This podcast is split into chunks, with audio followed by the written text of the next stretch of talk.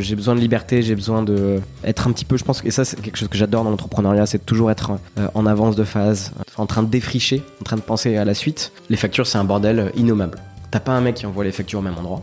Donc même si t'en avais une seule en version papier ou une seule dans ta boîte mail, rien que le fait de les avoir à des endroits différents, déjà c'est un cauchemar. Tu reçois les factures partout, elles sont toutes faites différemment, les délais et les moyens de règlement sont toujours différents. En fait, je comprends pas aujourd'hui typiquement qu'on ait besoin de saisir des IBAN. Je trouve ça, je trouve que c'est une hérésie que les IBAN existent. L'IBO, c'est le spécialiste du paiement entre entreprises en Europe. Donc on se concentre sur le paiement pour une entreprise. J'avais acquis une certitude, c'est que j'étais pas fait pour être euh, assis sur une chaise à conseiller, que j'avais besoin d'être dans l'arène, que j'avais besoin d'être au contact du quotidien et besoin de me sentir non pas conseil mais acteur, de se dire on n'a qu'une vie et donc si on peut vivre dans une seule vie plein de choses très différentes, c'est exceptionnel en fait.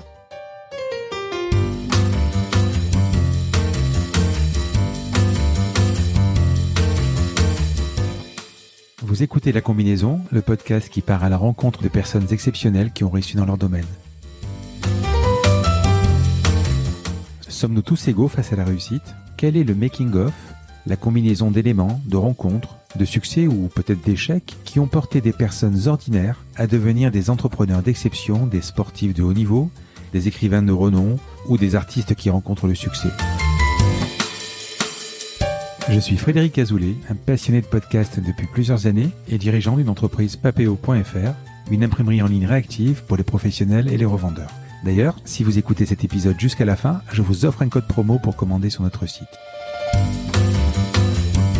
Ces parcours de vie me passionnent, me fascinent et je me suis toujours demandé ce qui faisait la réussite d'une personne. Je sillonne la France pour tenter de répondre à ces questions en rencontrant ces personnalités incroyables.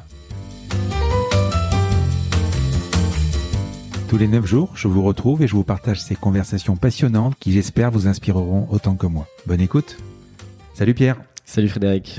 Alors tu es le CEO et cofondateur de Libéo, une solution qui permet de simplifier le flux des factures fournisseurs.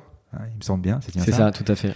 Avant ça, tu as été banquier d'affaires et restaurateur. Un point commun euh, sur restaurateur, parce que je n'ai pas été banquier. Euh, tout au long de cet épisode, nous allons dérouler ton parcours et tenter de comprendre la combinaison d'éléments qui t'a amené là où tu es arrivé.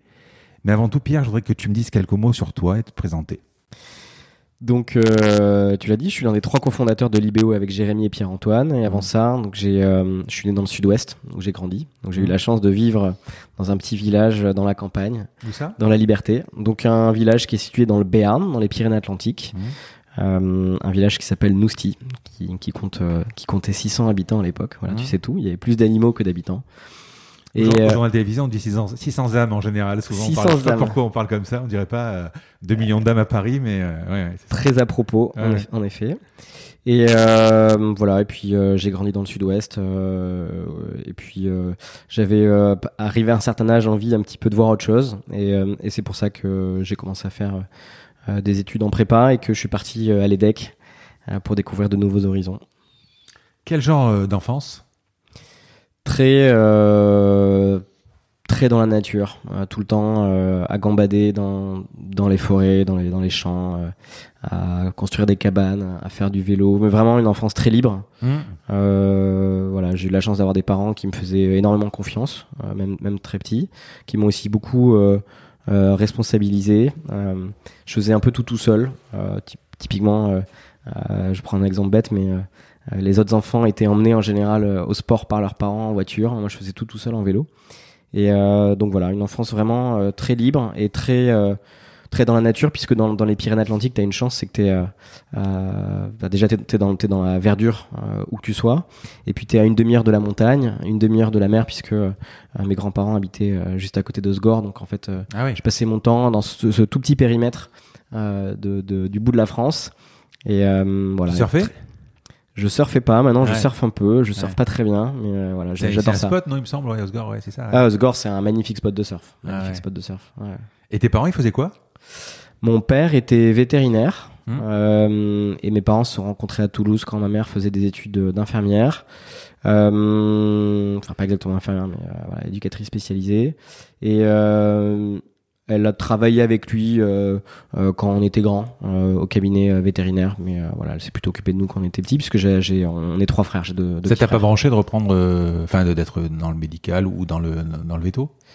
Ça m'a branché parce que euh, déjà toute ma famille est dans le médical, donc euh, c'était quelque chose de voilà qui semblait assez naturel. Et puis mon mon grand-père était également euh, vétérinaire, donc il y avait un petit peu euh, cette tradition. Il- mais mon père et mon grand-père ont fait leurs études à veto à Toulouse, mais j'avais envie d'autre chose. J'avais envie de, enfin on pourra en parler après, mais j'ai euh, j'ai toujours aimé construire des choses et, j'avais envie enfin construire un cabinet vétérinaire ça me faisait moins envie que d'autres projets que je caressais que j'imaginais qui n'étaient pas précis à l'époque parce que j'étais j'étais enfant mais c'est pas euh, voilà c'était pas vraiment ce que j'avais envie de faire Tu codes ou pas non?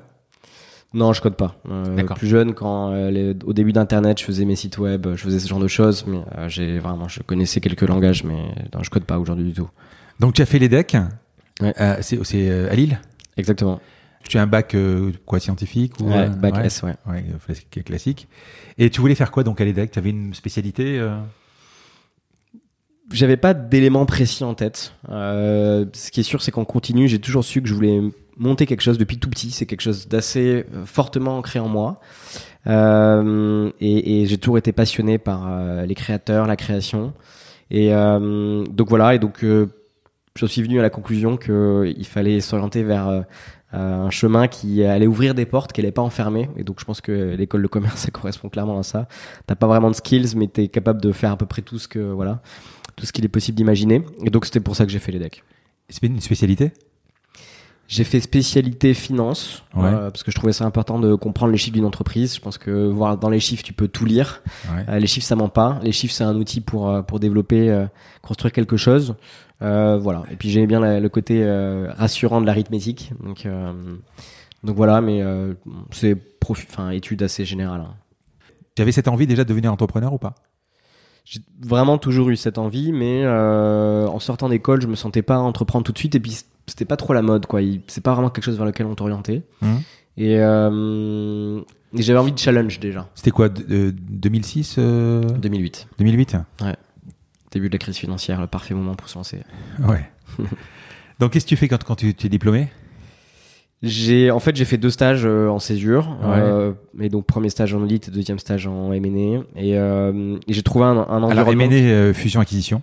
Exactement, Mhm. fusion acquisition, donc euh, banque d'affaires, conseil aux grandes entreprises. Euh, Chez qui? Et donc, euh, premier stage chez Price en audit et deuxième Ouais. stage chez Merrill Lynch Ouais. à Paris. Et donc, euh, j'ai découvert un univers qui me plaisait beaucoup parce que très stimulant, parce que euh, voilà, euh, t'apprenais énormément tous les jours euh, et tu travaillais avec des gens qui étaient euh, intelligents, structurés, euh, euh, qui, qui et ça présentait un défi au quotidien. Donc j'aimais bien ce défi, ce, ce dépassement. Euh, et du coup, j'ai eu envie de continuer dans cette, cet environnement pendant quelques années. Et c'est ce qui m'a amené à, commencer à travailler à Londres chez BNP Paribas. Donc j'ai eu pas mal de chance parce qu'à l'époque, euh, euh, ça recrutait pas vraiment. Ça, licenciait plutôt euh, par, par gros wagon. Et j'ai eu la chance de trouver un job chez, euh, chez BNP euh, un petit peu euh, voilà, isolé. On, on faisait pas trop la publicité parce que ben, BNP, comme toutes les autres banques, euh, licenciait ou un minima ne recrutait pas. Et donc j'ai eu la chance de trouver un job qui était un peu caché à Londres, en M&A. Tu restais combien de temps? J'ai fait ça pendant 5 ans. Ah oui. Donc j'ai tra- j'ai travaillé à Londres, après j'ai travaillé à Madrid, et après j'ai travaillé à Paris, toujours pour ce besoin en fait. Il y avait un plan de départ à Paris, donc ils m'ont envoyé à Madrid, parce qu'ils n'avaient pas le droit de me, m'en- de me donner un CDI à Paris. Et donc j'ai fait euh, voilà, un an à Londres, un an à Madrid et trois ans à Paris. Qu'est-ce que tu apprends dans ces grands groupes euh, que tu peux appliquer? On va le voir tout à l'heure, tu as bossé dans la restauration et aujourd'hui évidemment chez Libéo. Est-ce que ce passage-là euh, t'a laissé une empreinte euh, sur ta façon de travailler, ta façon de réfléchir Ouais, je pense que t'ac- t'acquiers des réflexes qui sont importants pour, pour le business. Euh, t'acquiers une grande exigence, une capacité à travailler euh, très vite, euh, bien. Euh, t'apprends à avoir de l'impact, t'apprends à te responsabiliser, euh, t'apprends un grand sens de la rigueur. Et euh, au-delà de ça, je pense que tu, enfin moi, ce que j'ai particulièrement aimé en fait de cet environnement, c'est que tu construis un super réseau. Quoi. Tu rencontres des gens géniaux, hyper sympas, euh, hyper drivés. euh, et donc, euh, c'était, pour moi, c'était l'objectif, principal, c'était rencontrer des gens et travailler avec des gens euh, super. C'est une discussion que j'ai eue avec euh, Ludovic Huro de d'Attractive World, je sais pas si tu le connais, ou, ou Roda Fardan de, de Spendesk, que tu dois connaître. Je le connais, ouais. Euh, c'était pas, euh, c'est, euh, pour eux c'était un peu abstrait. Alors toi qui voulais construire, euh, il y, a des- il y a des moments où euh, c'est pas adaptable en fait. C'est, des boîtes tellement grosses avec des, enfin quand on fait du M&A, donc la fusion acquisition, euh, c'est pas la fusion acquisition euh, du restaurant ou du commerce du coin. C'est souvent des très grosses boîtes. Est-ce que c'est adaptable à Je trouve qu'il y a deux éléments qui sont très Ouais. tangibles dans ce métier. Le premier élément, c'est que tu travailles sur une opération et cette opération, elle se retrouve dans les journaux. Donc il y, a un- il y a un côté réalisation hyper stimulant et tu travailles sur un sujet qui est très structurant, très impactant pour la société puisque quand euh, EDF rachète son concurrent euh, euh, en Angleterre, on parle de méga opération. Donc c'est vraiment super de pouvoir aussi jeune travailler avec une direction financière, voire directement avec le, le, le CFO et le CEO d'une boîte aussi grande.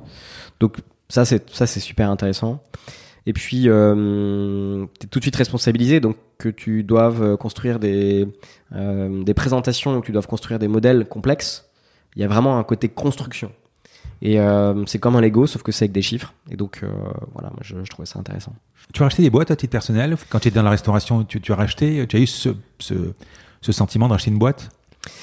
Oui et non, on a racheté pas mal de fonds de commerce, mais pour faire autre Ouais, chose. ouais. Je dirais pas que c'était des rachats de boîtes. Par contre, euh, on est en train de faire ce genre d'opération avec l'IBO, donc je vois, je vois bien de quoi il s'agit. Là, en ce moment, on a par exemple, depuis hier, Mm. il y a une annonce qui est faite, euh, rapprochement M6, TF1, c'est des Mm. trucs énormes. Énorme. Euh, voilà. Euh, ça discute entre euh, directeurs financiers, entre euh, avocats, ou, ou à un moment, tu peux avoir dans des discussions, au milieu, deux CEO qui discutent? Est-ce que les négociations sont la même sont les mêmes, les mêmes problèmes à des échelles bien plus petites quand on quand tu achètes une boîte qui est à taille à taille humaine quoi? Tu comprends la question moi- enfin, Ouais, je- bien sûr, bien sûr. ouais. Je pense que les process se ressemblent pas, mais en général, sur ce type d'opération relativement importante, euh, il y a une tactique qui est préparée pendant des années. Euh, et à un moment se présente l'opportunité d'accélérer sur un projet. Euh, et donc, l'entreprise qui va être à l'initiative du projet va bien préparer avec ses banques conseils, avec ses avocats, et puis elle va initier des discussions. À partir du moment où ces discussions sont initiées, les équipes euh, qui conseillent vont commencer à échanger, euh, essayer de trouver un terrain d'entente, en fait. Et en général, en parallèle de ça, il y a des discussions entre les opérationnels, donc entre les directions des, des- des entreprises qui discutent ensemble. Et puis, bien sûr, euh, il y a toujours euh, euh, ces moments où, dirigeant à dirigeant, ou DAF à DAF, tu vas te retrouver dans un café, dans un lieu souvent neutre, parce que, voilà, c'est... Mais tu peux discuter de la virgule, ouais, de tout quoi. Alors, je pense pas qu'on dans ce genre de moment, tu discutes pas vraiment de la virgule. Ouais. Tu discutes de sujets vraiment euh, ultra high level, euh, majeurs, des sujets de gouvernance, des sujets de d'orientation stratégique, des sujets de direction, qui va prendre la direction, voilà. Euh, et, et effectivement, s'il y a des détails qui bloquent, ça veut dire que le mariage a peu de chances d'aboutir. Ça t'aurait branché de, de, de- enfin manifestement non puisque tu l'as pas fait, mais ça t'aurait branché de, de bosser plus que ça ou tu as fait le tour au bout de 4 ans et demi? Au bout de deux ans, deux ans et demi, je pense que j'avais déjà fait le tour de ce que ce type de métier t'apporte. À savoir, euh, euh, comme je disais, hein, ça, ça structure beaucoup, ça donne une super connaissance des outils, euh, une palette de, de, de, de compétences assez, assez variées. Mais euh, j'avais acquis une certitude, c'est que j'étais pas fait pour être euh, assis sur une chaise à conseiller, euh, que j'avais besoin d'être dans l'arène, que j'avais besoin d'être au contact du quotidien et besoin de me sentir non pas conseil mais acteur. Euh, et donc ça c'était euh, très prégnant, c'était vraiment un, un besoin. Et donc euh, voilà, donc je tenais pas en place. Tu vois, ça, ça peut sembler bête, mais euh, je te- être Bah, un c'est, être- ce que tu disais dans ton enfance en fait. Voilà. Construire, euh, gambader. euh, Ouais, j'ai- besoin de liberté, j'ai besoin de de pouvoir euh, être un petit peu. Je pense que et ça, c'est- ça c'est quelque chose que j'adore dans l'entrepreneuriat, c'est toujours être euh, en avance de phase, euh, dans le défri- en train de défricher, en train de penser à la suite, euh, sans sans être trop éloigné, parce que si si tu tires trop euh, euh, le filet qui casse, ben, tu, tu, tu, tu- casses tout, tu, tu, fais, tu fais péter la boîte. Mais donc voilà, j'avais un vrai besoin d'être acteur, de prendre des décisions. et donc c'était le, après quelques années, c'était le moment de, de partir. Alors, en janvier 2014, tu lances Farago, aujourd'hui Panorama Group, qui détient plusieurs restaurants, c'est ça Mm. Et dans ton profil LinkedIn, tu, tu as quitté BNP en novembre 2012 et tu as monté Farago en 2014. Qu'est-ce que tu as fait entre deux? Entre deux, j'ai fait. euh, déjà, je me suis laissé un peu de temps pour réfléchir Ouais. à ce que je voulais faire. Donc tu n'as pas quitté avec un projet particulier, quoi? Si, si, si, j'avais des, des projets en tête. Mm. Euh, je suis parti en ayant deux, trois idées en tête euh, qui avaient du sens et sur lesquelles je pouvais avancer. Mais je me suis laissé du temps pendant quelques mois. J'ai j'ai pris du temps pour voyager, pour euh, passer du temps avec des copains, euh, rencontrer du monde euh, dans différents, dans différents secteurs. et j'ai aidé des copains à, lancer des projets. et, et puis cette idée de, restaurant que j'avais déjà en tête a commencé à prendre de l'épaisseur. Et entre le jour où tu te dis je me lance et le jour où tu ouvres, comme tu sais, il peut se passer quelques temps puisqu'il faut trouver un concept, faut trouver un lieu, faut le financer, faut faire les travaux, donc ça peut facilement prendre six mois, un an. Et donc en fait, euh, je me suis assez vite lancé dans le truc. Tu quittes, euh, tu démissionnes ou tu fais un protocole de... Alors il s'est passé un truc assez euh, assez cool, c'est que euh, j'avais prévu de démissionner et Mmh. euh, BNP avait besoin de dégraisser parce qu'il y avait beaucoup de seniors et pas assez de juniors. Et donc ils ont lancé un plan de départ volontaire, plutôt destiné à des seniors, euh, avec très peu de place pour les juniors, avec des super conditions pour se lancer dans l'entrepreneuriat, et avec très peu de place pour euh, un énorme pool de d'analystes à VP. Euh, et donc j'ai voilà, j'ai- tout fait pour me retrouver dans ce pool de gens qui avaient des bonnes conditions pour partir. Et donc en fait j'ai pu bénéficier de super conditions. On le verra peut-être dans les questions personnelles. T'es quelqu'un d'inquiet à la base ou, ou pas? C'est une bonne question parce que je pense que j'ai une forme de stress et d'inquiétude. Ouais. Euh, je pense qu'un réflexe typiquement que tu acquiers en M&A, c'est cette préoccupation du détail et euh, une sorte de voilà de je sais pas comment dire ça, mais euh, voilà être un tout petit peu parano sans trop tomber, voilà. Euh, mais à côté de ça, je suis très aventurier. Je peux me lancer dans un truc euh, complètement à poil, euh, euh, voilà. Mais j'ai besoin assez vite de rationaliser, de de de sentir que c'est pas c'est pas fou quoi. Ouais, c'est intéressant parce que le, M- M&A pour moi, euh, je pense qu'il faut déjà pas être capricieux, il faut être patient et euh, justement, il- tu peux arriver à un moment à, des jeux, à un jeu de poker. Au jeu de poker, tu peux pas dire, euh, bah, c'est pas parce que tu es le carré d'as que tu vas avoir le grand sourire, etc. Il faut, faut être un peu malin. Quand tu vas euh, négocier ton départ volontaire, que tu vas prendre donc un chèque, tu sais que ce chèque, euh, il va pas te faire vivre toute ta vie. À mon avis, il y a un moment quand tu vas commencer à passer la barre des deux mois, trois mois, quatre mois, six mois, tu te dis à un moment il faut que je mange. Comment le stress arrive pas en te disant putain mais qu'est-ce que je vais faire? J'avais quand même une place. Je réagis comme moi j'aurais réagi à l'époque. Hein. Je, je- tu vas m'expliquer ouais. pourquoi. J'avais quand même une place où j'étais quand même bien payé. Bon là je prends un chèque, je prends le truc, ça va me permettre de durer quelques mois. Mais euh, aventurier, 2012, euh, donc tu avais quoi 28 ans? Ouais, c'est ça. est-ce que tu as été inquiet? Est-ce que tu as été euh, comment Quel état d'esprit t'avais? C'est, euh, il y a plusieurs réponses à ça. Je pense, Mm. euh, je pense que dans ma personnalité, je me suis construit un peu, euh, euh, un peu seul. Euh, j'ai construit beaucoup de confiance enfant. Euh, et et, euh, quelque part, cette, cette idée que tout est possible, euh, qui vient avec de la liberté, de la confiance en soi infusée par, par les parents, grands-parents. Et donc, euh, ce qui m'aurait, ce qui me stresse davantage, c'est plus, est-ce que je vais pas m'emmerder, quoi. En fait, je commence à me faire chier dans mon job. Et en fait, en fait, il y a eu plusieurs déclics euh, qui ont fait que je suis parti. Euh, je commençais à bosser pour des gens avec qui j'avais pas envie de bosser. Des gens qui m'inspiraient pas. Je commençais à faire des choses qui me donnaient pas envie. Ouais. Et je commençais à m'emmerder et euh, on se retrouvait dans le bureau, dans le bureau du big boss qui disait voilà les gars, faut faire ci, faut faire ça, nanana, nanana. J'ai ça y est, on est passé dans un mode de process, il y a plus rien à apprendre. Pff, voilà, vraiment, ça me, vraiment, ça me faisait pas du tout kiffer.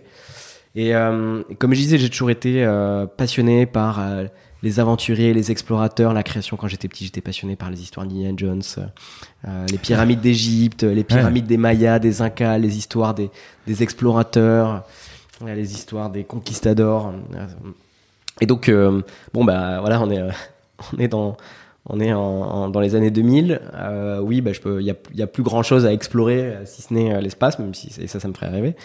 Et donc, mais il y a plein d'autres choses à, découvrir, à construire. Et je pense que Internet, la technologie, typiquement, c'est un monde exceptionnel. Quand tu plonges dedans, j'avais plongé dedans un petit peu avant mes études. Je passais des heures seul devant l'ordi à faire des trucs. Et donc, voilà, l'envie de, de découvrir de nouvelles choses, de construire. Et donc, pour moi, le stress serait plus venu de, du manque d'intérêt, euh, du manque d'envie. Et, euh, et j'avais mis de côté. Euh, et ça me dérange pas de me serrer la ceinture et de bouffer des pâtes pendant, pendant trois mois. En fait, je trouve que ça fait même partie de l'aventure. En fait, je trouve ça rigolo de, de se dire on n'a qu'une vie. Et donc, si on peut vivre dans une seule vie plein de choses très différentes, c'est exceptionnel. En fait, je pense que si je devais définir un, but dans ma vie, c'est ça, c'est de pouvoir vivre. De toute façon, tout, ce que la vie a donné en fait, tout euh, en termes de voyage, en termes de choses à découvrir, en termes de situations à vivre, en termes de tu vois, être papa. Euh, je pense que c'est être, être, être, être, mari, être papa. Je pense que c'est l'une des plus belles choses que la vie puisse donner. Et voilà, c'est fantastique. Mais c'est une force, c'est une force de pouvoir faire ce, saut plutôt que la faiblesse, c'est de rester. En fait, c'est de se dire bon ben j'ai pas le choix, je reste et tu, tu te tu te résignes euh, à voir ta vie passer et à un moment tu vas te dire ben, si je le fais pas maintenant je le ferai jamais. Et puis à un moment tu as 40 ans 50 ans et tu regardes derrière tu te dis mais finalement qu'est-ce que j'ai fait? J'aurais dû. Et je pense qu'il vaut mieux euh, effectivement euh, prendre des risques que, d'avoir des regrets. Juste un point après on va parler de la restauration. En termes de management dans ces grosses boîtes je voudrais juste comprendre quelque chose aujourd'hui tu diriges une start-up où le management est, est omniprésent on bosse un peu comme on veut, on bosse de la maison, il y a des horaires qui sont plus ou moins cadrés, mais etc. Enfin, c'est cool. Est-ce que dans ce genre de grosse boîte où tu as vraiment le management à l'ancienne, c'est-à-dire c'est, vous voulez bosser chez Merrill Lynch, vous voulez bosser chez BNP Paribas, il n'y a plus de, gants de velours, c'est comme ça et pas autrement. Est-ce que c'est comme ça dans ce, genre de... J'ai connu trois euh, endroits différents en banque. J'ai travaillé chez Merrill à Paris, donc c'était une succursale parisienne qui cartonnait, hein, parce qu'il était très très bien placé. Euh, mais il y avait plus de liberté, je pense, qu'à Londres. Euh, et il faisait beaucoup de deals, donc ça tournait très bien. Et donc s'il fallait rester jusqu'à 5h du matin, tu restais jusqu'à 5h du mat. Et si t'avais fini à 18h, tu partais à 18h. Ça, ça arrive moins quand t'es au centre. Et donc quand j'étais chez BNP à Paris, c'était le centre du, du MNE Monde. Donc tout le monde faisait des gros horaires. Et, et euh, mais quand j'ai bossé à Madrid, c'était génial. Euh, pour le coup, euh, alors on bossait beaucoup aussi, bien sûr. Hein, c'est le métier où tu bosses, mais c'était c'était sympa. Il y avait une salle où tu avais un restaurant, tu avais un chef qui venait préparer les repas, tu avais un petit jardin incroyable, voilà. Donc, tu as des univers différents. Chez BNP à Paris, c'était la grosse machine éménée, quoi. Donc, tu pouvais commencer tôt. si tu avais un avion, tu continuais à bosser dans l'avion. Il fallait bosser le soir, parfois le week-end. Donc euh, euh, déjà, euh, ce cadre de travail qui s'arrête jamais, il pose, il pose les bases, quoi. Tu, tu, t'arrêtes jamais. Et après, le management à proprement parler, je dirais que il tient parce que tu as des, gros bonus. Donc en fait, tout le monde a un peu son, son, son, son solo entrepreneur. Si tu bosses bien, tu as un gros bonus à la fin de l'année. Donc le jeu, c'est d'avoir le plus gros bonus, bien sûr. Et, et donc, c'était un peu en mode fouet, quoi. Tu t'avances, t'avances au fouet, t'avances au bonus. Je pense que les, les meilleurs euh, coachs, parrains que j'ai pu avoir dans cet environnement, c'est des gens qui t'apprennent beaucoup. Donc des gens qui prenaient une heure de leur temps dans leur journée pour t'apprendre des trucs. Et ça, ça a été exceptionnel. Franchement, j'ai pu travailler avec des, des super euh, associates, VP, euh, directeurs quand je suis monté, MD. Et j'ai beaucoup aimé euh, voilà, bosser avec certaines personnes euh, avec qui je suis toujours en, très bon terme. Et donc ça, c'est, ça c'était sympa. Mais il n'y avait pas de management, je trouve, dans une boîte comme ça. On, tient par le salaire, en fait. Tu tiens par le salaire et par l'envie d'apprendre. Hmm. Il y a un petit côté égoïste. Tout le monde mm. veut construire son, son, son, parcours. Mais il y a quelque chose de sain à ça. Hein. C'est que tout le monde se dépasse et que la performance de l'équipe aussi, bien sûr, importe. C'était une super ambiance avec des gens euh, géniaux. Quoi. Mm. Allez, on va parler de la restauration. Comment le cheminement arrive? Pourquoi la restauration? Et comment euh, comment tu as eu cette idée euh, je dirais il y a deux choses. C'est la première, c'est que je suis euh, un grand gourmand et j'ai eu la chance d'avoir euh, dans ma famille des gens qui euh, voilà, aimaient les, bonnes choses et nous ont toujours fait goûter des choses depuis tout petit. Mmh. Et puis ben, dans le Sud-Ouest, il y a, qu'à se baisser pour ramasser quoi. Mmh. que ce soit un grand vin, une belle truffe, un homard, ce que tu veux, un bon fromage. Bon, globalement, c'est un, terroir, terroir exceptionnel. Tu cuisines? Ouais, j'adore la cuisine. Mmh. Typiquement, j'adore cette construction cuisine. Et, euh, et j'étais attiré par des concepts que j'avais vus à Londres et Madrid quand j'étais en, banque. J'avais eu la chance de travailler sur des projets euh, de groupes de restaurants et je trouvais que ça manquait, euh, en tout cas qu'il y avait une nouvelle vague de la restauration qui n'était pas encore arrivée en France. Et puis euh, quand j'ai démissionné de BNP, j'ai commencé à travailler avec des, avec des copains, euh, des grands chefs. par exemple, j'ai travaillé pendant quelques mois avec Mathieu Paco, qui est le fils de Bernard Paco, qui a, qui a ouvert pas mal de restaurants. Et, euh, et leurs chiffres étaient plutôt bons, et donc je trouvais ça euh, intéressant euh, comme, comme domaine dans lequel se lancer. Et ce que je trouvais top, c'est que je pouvais démarrer sans rendre de compte à personne. Je pouvais démarrer avec ce que j'avais économisé comme pécule pour investir. Je pouvais demander de l'argent à la banque pour me lancer. Et donc j'avais pas besoin d'attendre un an, d'avoir convaincu des investisseurs, on pouvait se lancer rapidement. Et donc ça, ça me plaisait bien. Et donc c'est un peu comme ça que, le projet est né. Puis en sortant de BNP, en fait, j'ai eu la chance de pouvoir passer du temps à apprendre des choses qui me plaisaient. Euh, et donc j'ai euh, pris des cours euh, en des cours de cuisine. J'ai pris des cours. Tu vois, effectivement c'est un truc qui m'a fait qui m'a fait kiffer, c'est que pendant pendant trois mois, je me suis mis en immersion comme si je devenais chef chez Cordon Bleu. Donc j'ai pris des cours de cuisine avec des avec des chefs fantastiques. Et et donc pendant trois mois, je me suis dit bah je deviens chef et je ouvre un restaurant. Et donc voilà, c'est des, petits moments de vie où tu tu, bascules complètement de banquier à chef. Et donc euh, j'ai fait ça, j'ai appris euh, aussi euh, mieux le vin. Euh, Ouais. J'ai pris beaucoup, beaucoup, beaucoup de cours de vin, j'ai passé le WS, WSET niveau 3, donc qui, qui, qui te donne le, le niveau de, de sommelier. Et donc, euh, et donc je me sentais armé en fait pour me lancer là-dedans. Et donc euh, je sais pas, c'est venu assez naturellement. Puis j'ai pas mal de copains qui m'ont dit surtout fais jamais ça. Donc euh, voilà, ça m'a, il y, y avait rien de plus fort pour me pour me motiver. Ouais, quand je regarde ton parcours, tu, tu as fait Ferrandi aussi, une école de management hôtelier. Exactement, j'ai pris, euh, j'ai fait un, c'était un cycle très court, hein, ça a duré euh, deux semaines. Ouais, mais euh, alors quand tu regardes ça et, avant que je te rencontre, je me suis dit bon, il, qu'il a fait un bac scientifique, il a fait les decks, il a pas envie de se lancer n'importe comment, de faire n'importe quoi. Il va créer un peu du bagage, connaître le métier et ensuite te lancer parce que c'est vrai que c'est un métier, on le dit, moi je l'ai fait, j'ai eu un resto pendant 8 ans. Euh, J'avais la chance d'avoir un chef qui a quasiment fait toute la période de mon resto, mais sinon euh, le chef c'est quand même la personne qui te tient le resto. S'il s'en va, euh, ça- ouais, il faut pouvoir le remplacer. C'est pas parce que tu as fait la théorie que tu vas pouvoir le remplacer, mais au moins tu vas savoir de quoi tu parles. C'était cet esprit-là, tu voulais maîtriser avant de lancer? Ouais, je pense déjà le fun de, de se dire Ouais. je vais apprendre à les, les, les 20 types de couteaux que tu dois euh, et, et, et les, et les coupes les types de coupes euh, donc apprendre les bases je trouve ça génial en fait de se dire euh, Escoffier qui a inventé la cuisine moderne euh, comment il pensait l'organisation d'une brigade comment euh, euh, comment la restauration telle qu'on connaît aujourd'hui a été construite, développée par Vatel et la cuisine bourgeoise. Donc déjà, moi, je trouvais ça fantastique de plonger dans cet univers que je, que je trouvais passionnant. Mhm. La grande cuisine, je trouve que c'est vraiment passionnant. Et donc il y a un côté fun et il y a en même temps un côté de se dire, si je me lance là-dedans, je dois maîtriser. Euh, je veux pas me faire euh, balader par un chef qui va me raconter n'importe quoi. Je veux maîtriser. Je veux qu'il comprenne qu'on on, parle d'égal à égal et que j'ai le même niveau de connaissance que lui. Et je veux qu'on ait une vraie connivence en delà de ça. Je veux que si on travaille ensemble, euh, il y ait une, alchimie. Et donc c'est cet ensemble de, choses. Ouais. Si tu fais 150 couverts, est-ce que tu aurais été capable de- de- d'envoyer 150 couverts? C'est ça qui est parce que le chef après à un moment il a la pratique. C'est ça qui est. T'es rentré, t'es- tu étais à l'opérationnel à un moment? Ouais, j'ai fait pas mal de services. euh, Ouais. on, on a passé, on, s'envoie souvent des messages avec euh, mes ex-associés euh, Jean-Charles et, et Jean-François que je salue.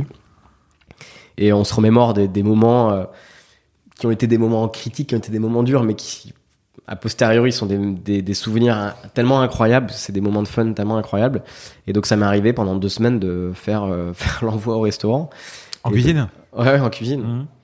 Et euh, en fait, ça me fait pas peur. Je suis quelqu'un d'assez enthousiaste et d'assez aventurier, tu l'as compris. Mhm.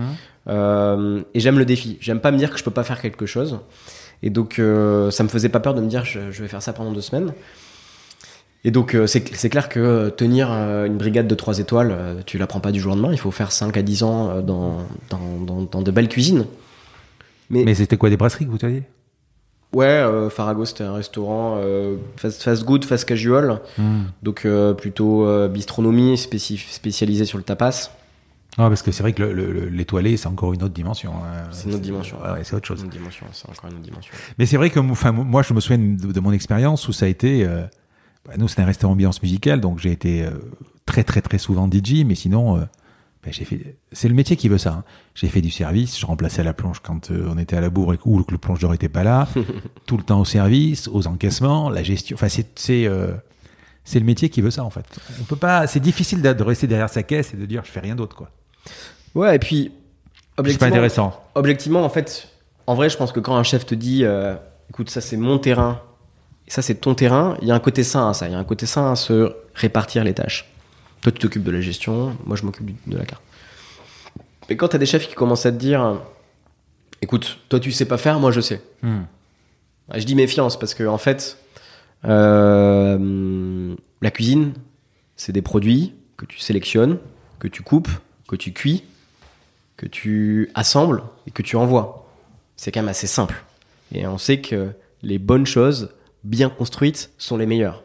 Et donc un chef qui veut t'enfumer, qui veut te, qui veut garder un petit peu loin de la cuisine, c'est probablement qu'il faut aller euh, fourrer son nez dans les frigos et comprendre ce qui se passe. Et donc euh, moi j'aime bien ça, j'aime bien euh, comprendre ce qui se passe, j'aime bien avoir les mains dans le cambouis. Et, et d'ailleurs les chefs avec lesquels j'ai le mieux travaillé, c'est des chefs avec qui il y avait une très forte connivence. Je salue par exemple Jason qui est péruvien et qui est rentré au Pérou et qui construit de super restos au Pérou. Voilà, en tout cas, c'est euh, moi je garde un souvenir euh, très fort, hyper ému de cette euh, cette période et, euh, et j'y reviendrai euh, avec plaisir dans un plus tard. Aujourd'hui, j'ai investi dans quelques restos.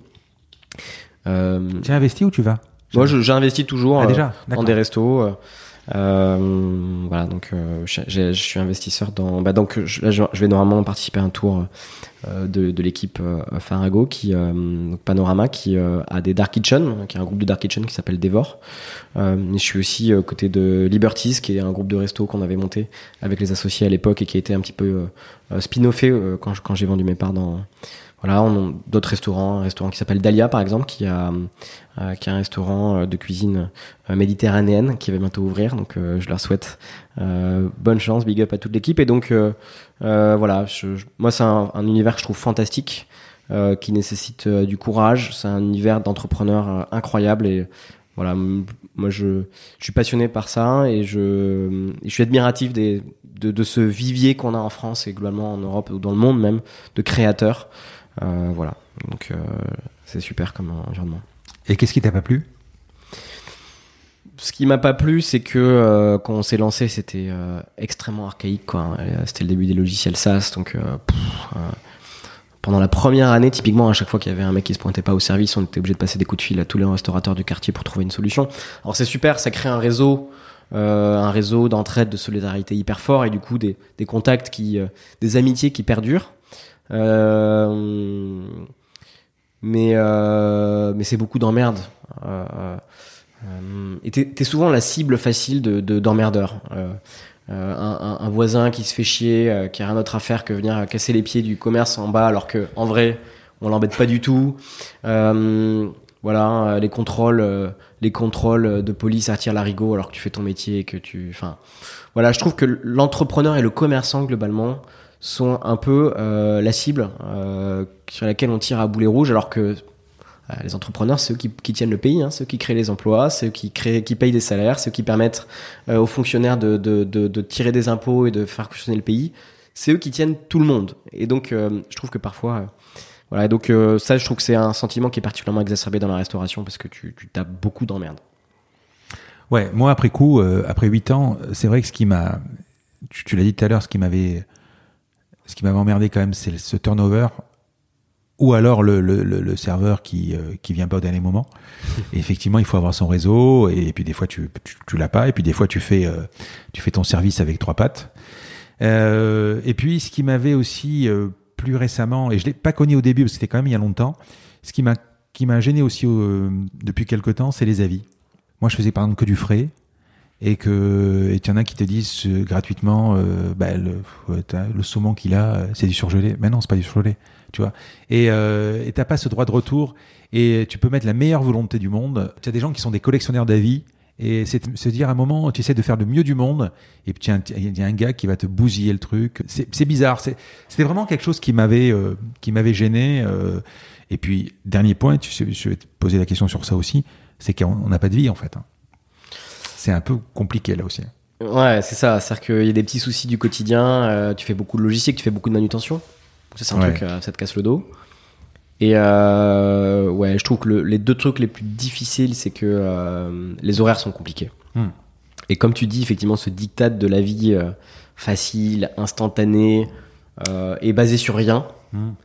Euh, et un peu infernal. Après, je trouve que passer à un certain stade, t'apprends à composer avec. Ouais. Ça va renforcer aussi l'équipe. Et parfois, il y a des choses intéressantes. Donc, euh, faut Oui. savoir écouter. Ah, bien sûr. Mais euh, Puis des fois, t'as tort surtout. Et globalement, Hmm. si tu regardes les notes, ah, tu vois, typiquement, je prends un exemple. euh, avec euh, notre deuxième restaurant euh, Canard Champagne, on, a été euh, dans le top 3 de TripAdvisor pendant assez longtemps. Hmm. Sur euh, 15 000 restaurants à Paris, euh, c'est c'est pas rien. Euh, donc, mine de rien, ça, ça cristallise aussi certains, euh, certaines forces, certaines faiblesses. Je pense que globalement, euh, euh, tu, oui, tu peux taper un étoile, deux étoiles, ça veut rien dire. Euh. Mais voilà, dans la masse, euh, c'est quand même intéressant. Et donc, euh, c'est vrai que c'était quelque chose qui, à savoir euh, se protéger de ce, parfois de ce, ces critiques. Et c'est vrai que t'as des mecs qui, euh, qui, commentent alors qu'ils n'y connaissent rien du tout. Je me rappelle sur les frites, Canard et Champagne, on faisait des frites magnifiques, euh, trois cuissons, euh, euh, faites, fraîches tous les matins, enfin voilà, avec des friteuses, on achetait des friteuses suisses, donc top du top, ça c'est une marque qui s'appelle Valentine, des friteuses qui coûtent ultra cher. Et t'as qu'un mec tous les jours qui te disait euh, vos frites c'est du surgelé. Pardon, c'est pas du surgelé. Je peux dire que il y a deux mecs qui travaillent dessus euh, depuis ce matin très tôt, alors que toi t'étais en train de te réveiller tranquillement. Ils étaient déjà au turbin depuis deux heures. Donc non, c'est pas du voilà. Bon, ça c'est euh, ouais, je pense qu'avec euh, Top Chef, euh, tout le monde se sent un peu poussé des ailes. C'est voilà. vrai. Bref, mais c'est rigolo, c'est-à-dire que ça, la, la, la, bouffe, surtout en France, ça passionne tout le monde. Quoi. Tout le monde a un avis, tout le monde. c'est c'est assez marrant. Comment vous financez les restos? Donc, tu as deux associés avec toi? Alors au début j'étais avec un associé euh, qui s'appelle Jean et puis Mhm. après euh, Charles et Jean-François nous ont rejoints. Euh, donc on- nous on mettait des parts. On avait Mhm. aussi un copain qui avait mis un peu de un peu d'argent en complément et après c'était principalement avec la banque. Donc euh, Et vous arrivez à suivre, la banque suivait, parce que les restos, c'est rouge vif souvent. hein. ben, en fait euh, on a pour le tout premier resto. Alors là on laisse tomber. J'ai fait euh, 10 banques différentes. C'était Mhm. vraiment comme euh, le sketch des inconnus là sur le Crédit Lyonnais où t'as tous les banquiers qui disent non non Ouais. non. Enfin, Black voilà. Swan. Voilà, exactement. Euh, et puis on a rencontré un super, euh, un super banquier, Marc, que, à qui je dis bonjour, parce qu'il nous a financé pas mal de business et puis il a financé aussi beaucoup de business de copains. Salut Marc. Qui voilà. Marc qui a cru en nous, qui avait, qui était Chez chez, qui BNP Paribas. Il était à la bourse, mais maintenant il est indépendant. Il a lui-même des business. Il, il a ouvert un truc qui s'appelle Brussels Beer Project. Il a ouvert des, ces magnifiques bières belges. Il a deux bars qui ne vendent que cette bière euh, avec magnifique taproom à Paris. Donc euh, si tu veux tester des super bières artisanales, elles sont Ouais, je suis un fou de bière, ouais, moi en plus. ouais. Voilà. Euh, et l'équipe de Bruxelles Beer Project qui est basée à Bruxelles aussi, qui est fantastique. Et donc, euh, Marc, il dit, OK, j'y crois, on finance. C'était quoi le, le principe à la base quand tu voulais le voir euh, Tu leur dis que tu c'est quoi le principe, le concept? Bah, J'arrive avec un deck, euh, 40 slides, euh, j'avais avec un business plan hyper simple mais hyper carré, euh, donc je pense qu'ils voyaient quand même pas ça souvent. Donc merci Marilyn chez BNP. Voilà. Ouais. Et, euh, et c'est le premier qui m'a pas- qui m'a qui m'a pas dit un truc du style euh, oui mais vous pouvez pas parce que vous êtes pas chef. Alors, déjà je leur disais tous bah moi j'ai un diplôme de chef alors que la plupart des chefs que vous voyez ils ont pas de diplôme de chef donc euh, voilà déjà. Et certes euh, euh, j'ai pas 15 ans dans les pattes mais moi je veux pas m'associer avec mon chef parce que s'il part j'aurais cédé mes parts pour rien. Donc euh, je, je, je veux pas faire cette erreur. Je pense que c'est une erreur d'associer son chef euh, euh, dans, dans des proportions importantes si tu le connais pas et que t'as pas bossé avec lui pendant 5 ans. Et donc c'est le premier à être d'accord avec ce constat et à dire on y va, euh, on met une ligne de dette, c'est parti, on finance. Et puis je suis reparti le voir trois mois après pour lui dire bah, le restaurant à côté est en liquidation, on aimerait bien l'acheter mais on n'a pas d'argent, est-ce que tu es ok pour financer? Il a dit ok. Bon, et puis Trois mois, l'autre, trois mois après l'ouverture ou trois Ouais. mois après la- l'achat du premier? Trois mois après l'ouverture. Donc vous avez déjà euh, montré quelque chose, quoi. Voilà, et donc là, on n'avait pas de situation euh, comptable, donc en fait, un, un- un bilan Ouais. intermédiaire, euh, mais on avait une certification du chiffre d'affaires euh, par l'expert comptable. Et donc, on a montré nos chiffres, on a montré nos ratios de marge, il a dit OK, on finance. C'était pas huge, quoi, c'était deux- 200 000 euros, mais bon, quand tu viens de te lancer, t'as quasiment, t'es pas loin d'un million de dettes, hein, assez vite, donc c'est pas rien. Et puis deuxième restaurant, Canard et Champagne, donc troisième fonds de commerce. Là, on a fait, euh, on a financé avec BNP et HSBC. Et puis euh, la BPI venait de lancer un, un nouveau système de prêt euh, pour aider justement le renouveau de la restauration et le renouveau du monde du commerce. Et donc ça a aidé à financer. Mais caution personnelle et tout, dans ce cas-là? Tout premier resto caution personnelle. Ouais. Après, on n'a plus jamais eu de caution personnelle. Il faut que ça fonctionne quand même. Il faut que ça fonctionne. Hmm. Et ça, c'est un truc que j'ai pu apporter à d'autres associés après par la suite, c'est que j'ai permis à certains de mes associés après de se lancer alors qu'ils avaient jamais eu de restaurant sans caution personnelle. Et ça, c'est super parce que je trouve que c'est horrible de commencer avec cette, euh, cette épée euh, de Damoclès. euh. Non seulement tu mets tout, tout ton argent, mais en plus, si tu, si tu te plantes, on va venir euh, euh, piocher dans, tes, dans tes économies, et puis- dans, tes, dans tes sources futures. Quoi. Et puis, euh, moi, j'ai toujours refusé les cautions personnelles. Le banquier te dit euh, la phrase consacrée hein, si, si vous ne croyez pas au, au projet, pourquoi moi je vais y croire? Donc si vous y croyez, vous pouvez mettre votre caution. Effectivement, quand tu te plantes, tu te plantes bien. quoi. Ouais. C'est pas Mmh. fini, hein, tu, peux, tu peux en prendre pour 10 ans. Ouais. Et donc on a financé principalement avec l'aide de, de la banque. Après, a posteriori, ici avec des, des systèmes de, de dette euh, un peu euh, junior, euh, des, des, des, obligations. Euh, voilà, sur la fin, on a fait rentrer des investisseurs et donc c'est à ce moment-là que j'ai d'ailleurs vendu mes parts à un, investisseur euh, qui, euh, qui aimait bien ce qu'on construisait, qui, qui trouvait ça intéressant. Et donc, euh, ce qui a fait que euh, on a séparé nos chemins, c'est un ensemble de choses. Ça faisait cinq ans qu'on travaillait ensemble, euh, donc c'était déjà la fin d'un cycle. On avait des visions assez différentes avec mes associés sur ce qu'on voulait construire d'un point de vue stratégique. Et, moi, j'avais cette idée d'IBO qui, avait mûri pendant cinq ans, ce, projet, ces features qui, passaient devant mes yeux, ce produit que, j'avais imaginé dans ma tête. Et, donc, c'était le moment, fin d'un cycle, nouvelle vie, euh, envie de faire autre chose. Et donc, c'est comme ça que l'aventure a On commencé. va parler de l'IBO dans deux minutes. Euh, juste, vous montez à, six, à combien de restos 6, c'est ça? Quand je suis parti, on avait euh, six restaurants ouverts en- ou en ouverture. ouais, Quel genre de, de cuisine? Donc on avait euh, donc Farago Tapas, canard et champagne, spécialité de canard et de champagne. On avait une, une, une, crêperie qui s'appelle qui s'appelait Candelma, qui a été vendue depuis Mhm. dans le sixième. Un restaurant qui était en cours d'ouverture, qui allait être une passerie française, euh, qui s'appelle Aster, qui est situé passage des Panoramas.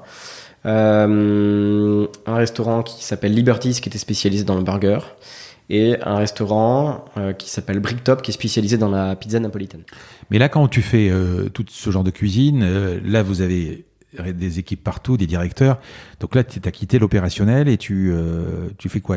Tes journées, tu es un bureau, tu fais quoi? Tu, tu fais quoi après comme... euh, Ouais, au troisième restaurant, on a eu un bureau pour la première fois. Non, quatrième restaurant. Donc, c'est-à-dire que la plupart du temps, du coup, on continue de bosser dans les restos Mhm. toute la journée.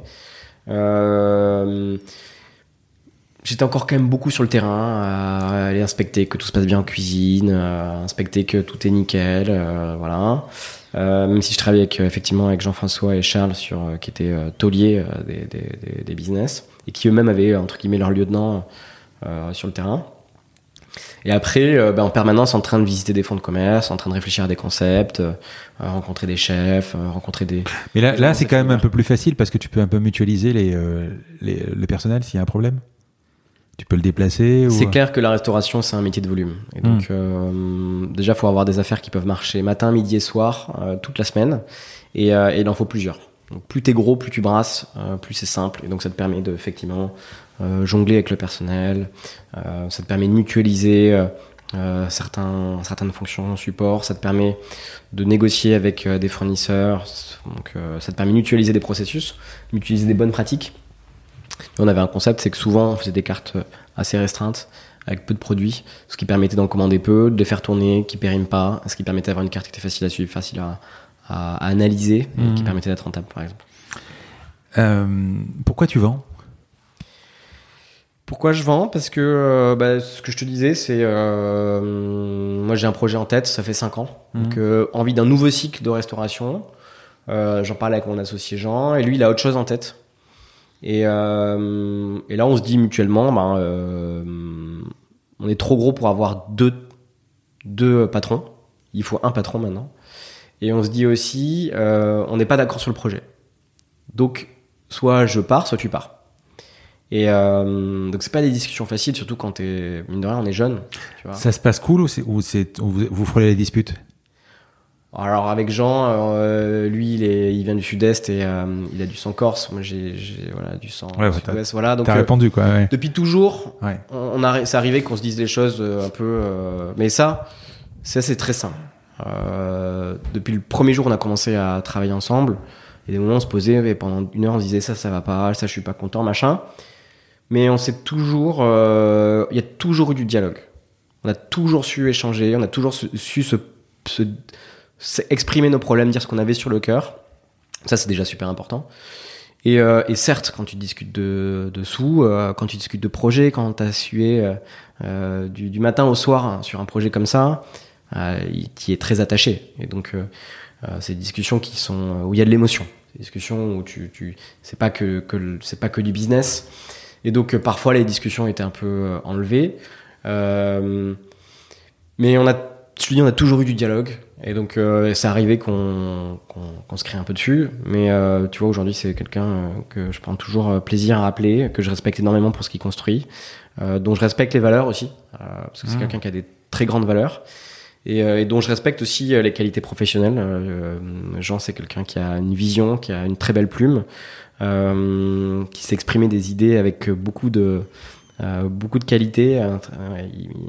il, écrit très bien. Et donc, ces discussions qui ont été assez longues euh, sur comment, qu'est-ce qu'on fait, est-ce que c'est toi qui pars, est-ce que c'est moi qui pars, comment on le fait, quelles sont les options. Mais euh, petit à petit, on a trouvé un cheminement qui fonctionnait. Et ça, c'était en parallèle de discussions avec euh, des investisseurs qui souhaitaient investir. Et donc ça, ce qui a aidé, c'est qu'on avait des business qui tournaient bien, quoi. On avait des business qui tournaient bien, on était assez en vue dans le secteur. Donc, il t'a donné le prix que tu voulais, euh, que t'attendais? Euh, donc, du coup, la discussion du prix, je l'ai Mhm. pas tellement eu avec Jean, je l'ai eu avec l'investisseur qui rentrait, qui euh, allait mettre de l'argent dans le business et qui était intéressé par prendre plus de parts que ce qu'il pouvait prendre via une notion de capital et qui voulait vraiment soutenir l'aventure. Euh, c'est un investisseur euh, à qui je dis bonjour, Georges Sayer, un monsieur, euh, un grand monsieur, extrêmement respectable, qui, soutient les entrepreneurs aujourd'hui pour qui c'est important d'être un peu un, tonton de, projets entrepreneuriaux et il a vraiment joué ce rôle-là dans ces discussions et c'était très rapide. On a eu une discussion, je lui dis voilà, moi je pense que ça vaut tant. M'a dit ok, laisse-moi un peu de temps, je réfléchis. Il m'a dit ben moi je pense que ça vaut tant et puis c'était, euh, on s'est, j'ai dit ok, à tel prix on est ok, et puis ça a été euh, réglé en deux jours quoi. Ok. Allez, on va parler d'IBO. Alors, quand tu étais restaurateur, tu as rencontré des pain points. Je reconnais que, on en a parlé tout à l'heure, que le restaurateur est pas toujours au bureau. Il bosse souvent, enfin, on bosse souvent sur un coin de table. Tu reçois euh, peu de factures par email ou par courrier. C'est souvent la facture de métro oubliée dans la voiture, celle du boulanger qui reste dans la cagette ou, dans les légumes. Euh, tu sais pas si ça a été payé hum, ou payé, ou tu l'as payé deux fois je pense que on en a parlé. Je pense que l'idée vient de là en fait. L'idée vient que, euh, en fait, euh, à l'ouverture du resto, je me dis il faut tout de suite qu'on soit rentable. Hmm. Donc là, c'est le, le réflexe de banquier qui revient, c'est il faut faire de l'EBITDA et cet EBITDA il doit être supérieur à 20% et puis on peut même aller taper des records Tu dans peux la expliquer ce que c'est les bidas L'EBITDA, c'est euh, ta marge, euh, c'est ton profit opérationnel. Donc c'est ce que génère ton business. Euh, c'est ce qui crache en fait tous les mois. Mhm. Euh, avant que tu aies regardé l'impôt, enfin pardon le, le pas l'impôt, mais si bien sûr malheureusement Mhm. il y a des impôts, mais avant les impôts et avant l'emprunt que tu rembourses, parce que les grosses charges dans les commerces, dans la restauration viennent du fait qu'on s'endette pour acheter un fonds de commerce. Et donc c'est euh, du coup l'agrégat à regarder, ça serait EBITDA moins service de la dette, donc euh, ta trésorerie opérationnelle générée tous les mois, moins ce que tu dois rembourser à la banque pour rembourser ton emprunt. Et donc du coup, je me plonge tout de suite dans les chiffres, je me plonge tout de suite dans les factures, pour avoir une vue tous les mois sur mon chiffre d'affaires, facile parce que ça tu l'as dans ta caisse, et pour avoir aussi une vue sur ce qui sortait du business, pour comprendre si on générait ou pas de l'argent.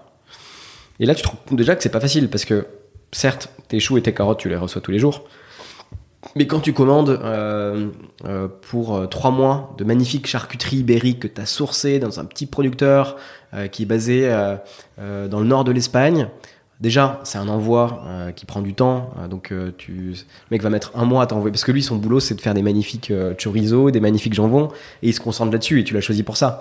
Et donc euh, c'est pas un spécialiste de la logistique et c'est encore moins un spécialiste de la facturation. Donc il t'envoie euh, les factures, enfin il t'envoie la marchandise, il t'envoie un du, du coup, tu vas grouper ta commande pour avoir une commande qui va tenir longtemps. Et puis, euh, euh, il t'envoie la, facture, mais cette facture, en fait, tu vas l'amortir sur 3-4 mois. Donc, en fait, pour suivre ta marge, il faut pouvoir suivre euh, la consommation de tes matières premières et tes stocks. Et c'est pas du tout facile dans la restauration parce que tu mets un peu de ça par-ci, un peu de ça par-là, et donc euh, c'est pas comme un stock qui est sur étagère que tu peux étiqueter, automatiser, que tu peux suivre facilement. En fait, c'est des ingrédients qui sont dans des boîtes, qui sont dans des poches. T'as pas de suivi de stock réel en restauration. C'est hyper compliqué. Le mec qui fait ça, c'est un génie. Et donc, du coup, je commence à suivre les factures pour savoir si on gagnait de l'argent. Pour pouvoir justement répartir mes charges, euh, soit sur une semaine, soit sur plusieurs mois en fonction de, la, durée de péremption des, denrées. Et donc, je commence à, à me plonger là-dedans et je me rends compte que euh, les factures, c'est un bordel innommable. T'as pas un mec qui envoie les factures au même endroit. Donc même si tu en avais une seule en version papier ou une seule dans ta boîte mail, Rien que le fait de les avoir à des endroits différents, déjà, c'est un cauchemar. Parce qu'en fait, il n'y a pas un mec qui se dit on va envoyer les factures au même endroit. En fait, pour revenir à cette image du, producteur de, jambon ibérique, euh, de jambon Beyota, lui, son job, c'est de faire le meilleur jambon de la Terre. Il considère que quand il a fait le meilleur jambon de la Terre, il a fini son job. Il considère que son job, c'est pas de faire une facture facile à payer, etc. T'as acheté un service, acheté un produit, t'as acheté un service, c'est normal de te faire payer. Donc, aucun dirigeant en vrai, ne se, préoccupe vraiment de comment ces factures sont faites, comment elles sont reçues, comment elles sont payées. Il considère que c'est pas ça son boulot. Et donc, euh, du coup, la, conséquence, c'est que euh, tu reçois les factures partout, elles sont toutes faites différemment, les délais et les moyens de règlement sont toujours différents. Donc, du coup, je commence à me plonger dans ce cauchemar opérationnel. Et je me dis, mais c'est quoi ce truc, quoi? Comment comment c'est possible qu'il n'y ait pas un mec qui fonctionne pareil? Le livreur de, de, de, choux et de carottes, il te, il, te, il te fait une facture tous les jours, qui est récapitulée par semaine, qui est payable par décade, et qui peut être groupée 30 jours fin de mois. Alors déjà, les mecs qui m'expliquent ça, je dis, c'est quoi ce truc? J'ai pas compris un seul mot de ce que vous avez dit. Dites-moi juste combien je dois payer et quand. Et ça, ils savent pas te le dire. Ils t'envoient des factures, ils vont t'envoyer des récapitulatifs de factures, mais en fait, en vrai, c'est très compliqué. Euh, et euh, c'est, faut, franchement, faut être un génie pour comprendre comment euh, tous ces systèmes coexistent euh, et c'est très compliqué de réconcilier cette donnée. Et du coup, vu que je voulais contrôler les marges et que c'était hyper important pour savoir si le business était healthy ou pas, si le business était en bonne santé ou pas, justement pour savoir si on allait ouvrir d'autres restaurants, parce que je voulais pas me projeter dans une autre ouverture si euh, je sentais que le business n'était pas prêt à supporter de nouveaux frais, plus de capital à investir, etc. Et donc, ben, je me suis intéressé à comment on peut rendre ce process plus fluide et comment on peut avoir plus de data là-dessus et comment on peut rendre ce process de réception, validation et paiement des factures efficace. Et je me suis rendu compte que c'était hyper compliqué. J'ai vraiment tout tenté. Euh, euh, j'ai essayé d'imposer des systèmes aux, fournisseurs. Euh, j'ai mis en place plein de process différents. J'ai changé plein de fois d'expert comptable, d'outils. Et rien n'y a fait, quoi. Et en fait, voilà. Et donc, c'est moi qui me même si j'avais des, gens dans l'équipe petit à petit qui nous ont rejoints, qui préparaient les, classeurs avec les factures, qui préparaient les paiements, qui, qui, réceptionnait les IBAN, qui allait préparer les, les, paiements dans les interfaces bancaires. Ça restait un cauchemar. Euh, c'est un truc qui me prenait des heures toutes les semaines. Et en plus, à chaque fois que j'allais me lancer là-dedans, j'y allais à reculons parce que je savais que j'allais sortir avec plus de problèmes, plus de questions que de réponses.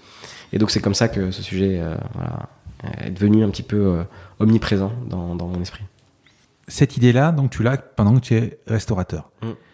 Euh, quand tu vends euh, tes parts, c'est automatiquement l'idée, euh, tu t'es dit, je vais faire ça. Ouais, j'ai. Ce constat que tu as eu, il s'est fait combien de temps avant, le, avant que tu vendes? Quand on a ouvert notre deux. Enfin, déjà, quand on a ouvert Farago, hum. notre premier euh, responsable de resto, on lui avait demandé de ranger les, classeurs dans, les, factures dans un classeur. Et il n'y arrivait pas, déjà. Pour te dire à quel point c'est difficile de centraliser les factures hum. dans un resto. Et donc, euh, bon, ben, bon an, mal an, on s'était dit, on avait fait le dos rond, on s'est dit, on fera ça plus tard. Mais quand on a ouvert le, deuxième restaurant Canard et Champagne, on, avait, on était plus structuré. Et euh, deux fois par semaine, j'allais, on avait un sous-sol avec une salle de 40 places. Je me mettais là, tranquille, pour, pour bosser sur l'administratif. Et là, je me suis vraiment dit, c'est pas possible, quoi. Il y a vraiment un truc qui cloche. Et donc là, à partir de ce moment-là, l'idée, d'un outil de gestion euh, de back-office financier, un outil qui se concentre sur les opérations financières du quotidien. Je parle même pas de la compta, parce que moi, la compta, je m'en occupais même pas. Je m'occupais juste de récupérer les factures, euh, voir s'il fallait les payer ou pas, et les payer. Et j'en profitais du coup pour voir euh, si on était dans le vert ou si on était dans le rouge. Mais je rentrais même pas dans les reportings que me faisait l'expert comptable, etc. Mais tu n'as pas eu l'idée de le faire pendant que tu avais le resto? De monter un business à côté? Hum, Pas le temps? Si, mais je pense que je crois pas que tu puisses vraiment faire deux choses en même temps. Ouais. J'ai essayé d'ailleurs.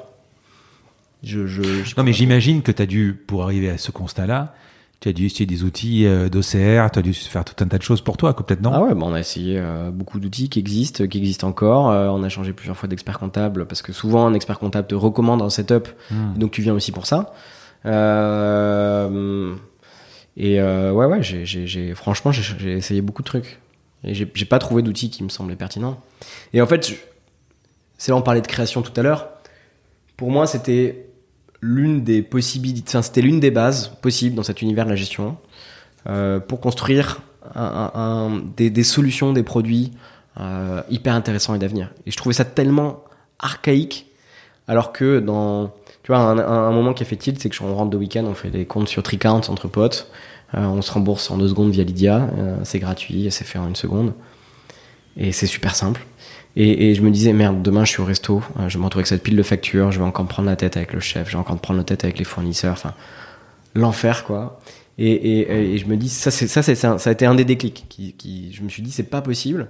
À l'âge du pire-to-pire dans le quotidien, les, business en sont à fonctionner comme ils ont toujours fonctionné, en fait. Quand, quand euh, les.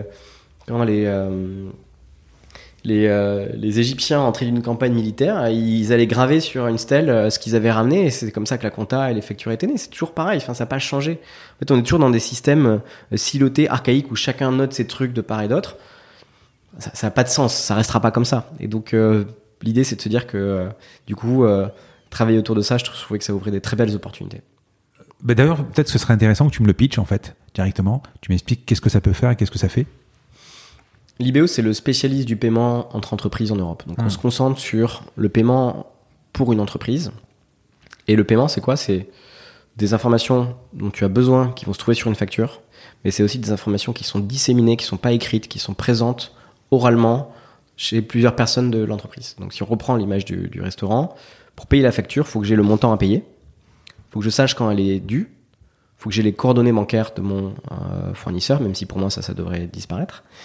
Euh, et après, j'ai plein d'informations à, récolter. Il faut que j'appelle le chef pour savoir si la livraison est bien arrivée, si les produits sont de qualité. Faut que j'appelle le responsable du restaurant pour savoir si on n'a pas euh, un avoir en retard avec ce fournisseur, etc.. Et donc, notre job chez Libéo, c'est de récupérer cette donnée-là pour permettre des paiements, que ce soit directement dans notre, interface ou que ce soit dans des interfaces de partenaires. Et donc l'idée, c'est de récolter cette information pour l'amener à la bonne personne, au bon endroit, au bon moment. Et, euh, euh, et, donc c'est pour ça qu'on soutient. Voilà, c'est soutenu par la technologie. Donc euh, c'est un mélange de solutions software et et d'infrastructures de paiement.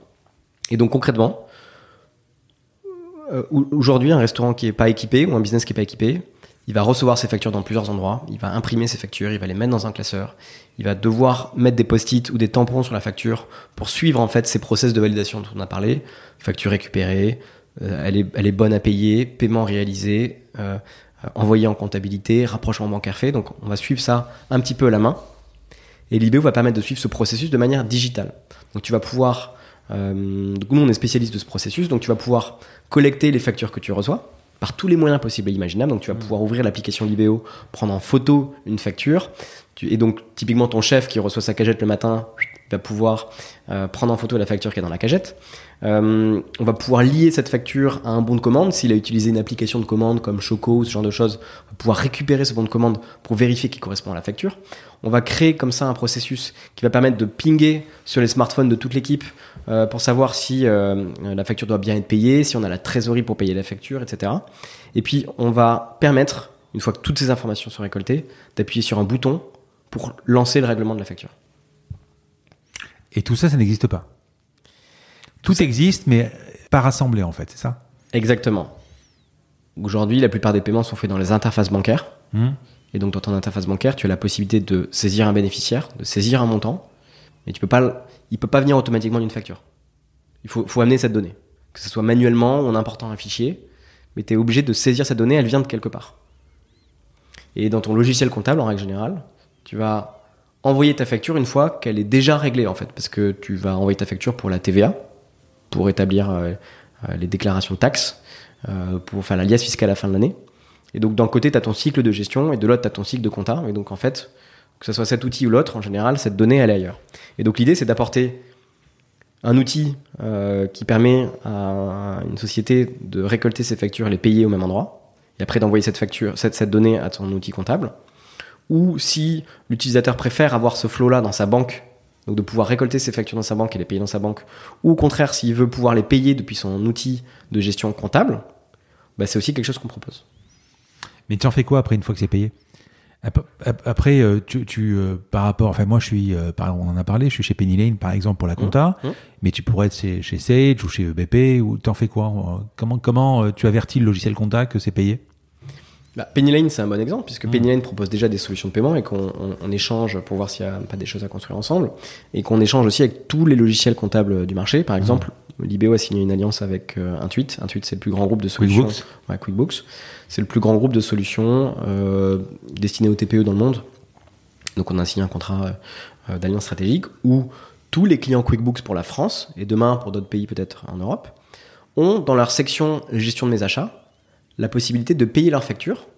Et cette, et cette possibilité, elle est fournie, euh, euh, powered par Libéo. Donc, typiquement, l'idée, c'est que euh, plutôt que juste donner ta facture à ton comptable dans QuickBooks, toi, en tant que dirigeant, tu veux aussi la payer. Et donc, tu vas pouvoir la payer maintenant grâce à Libéo.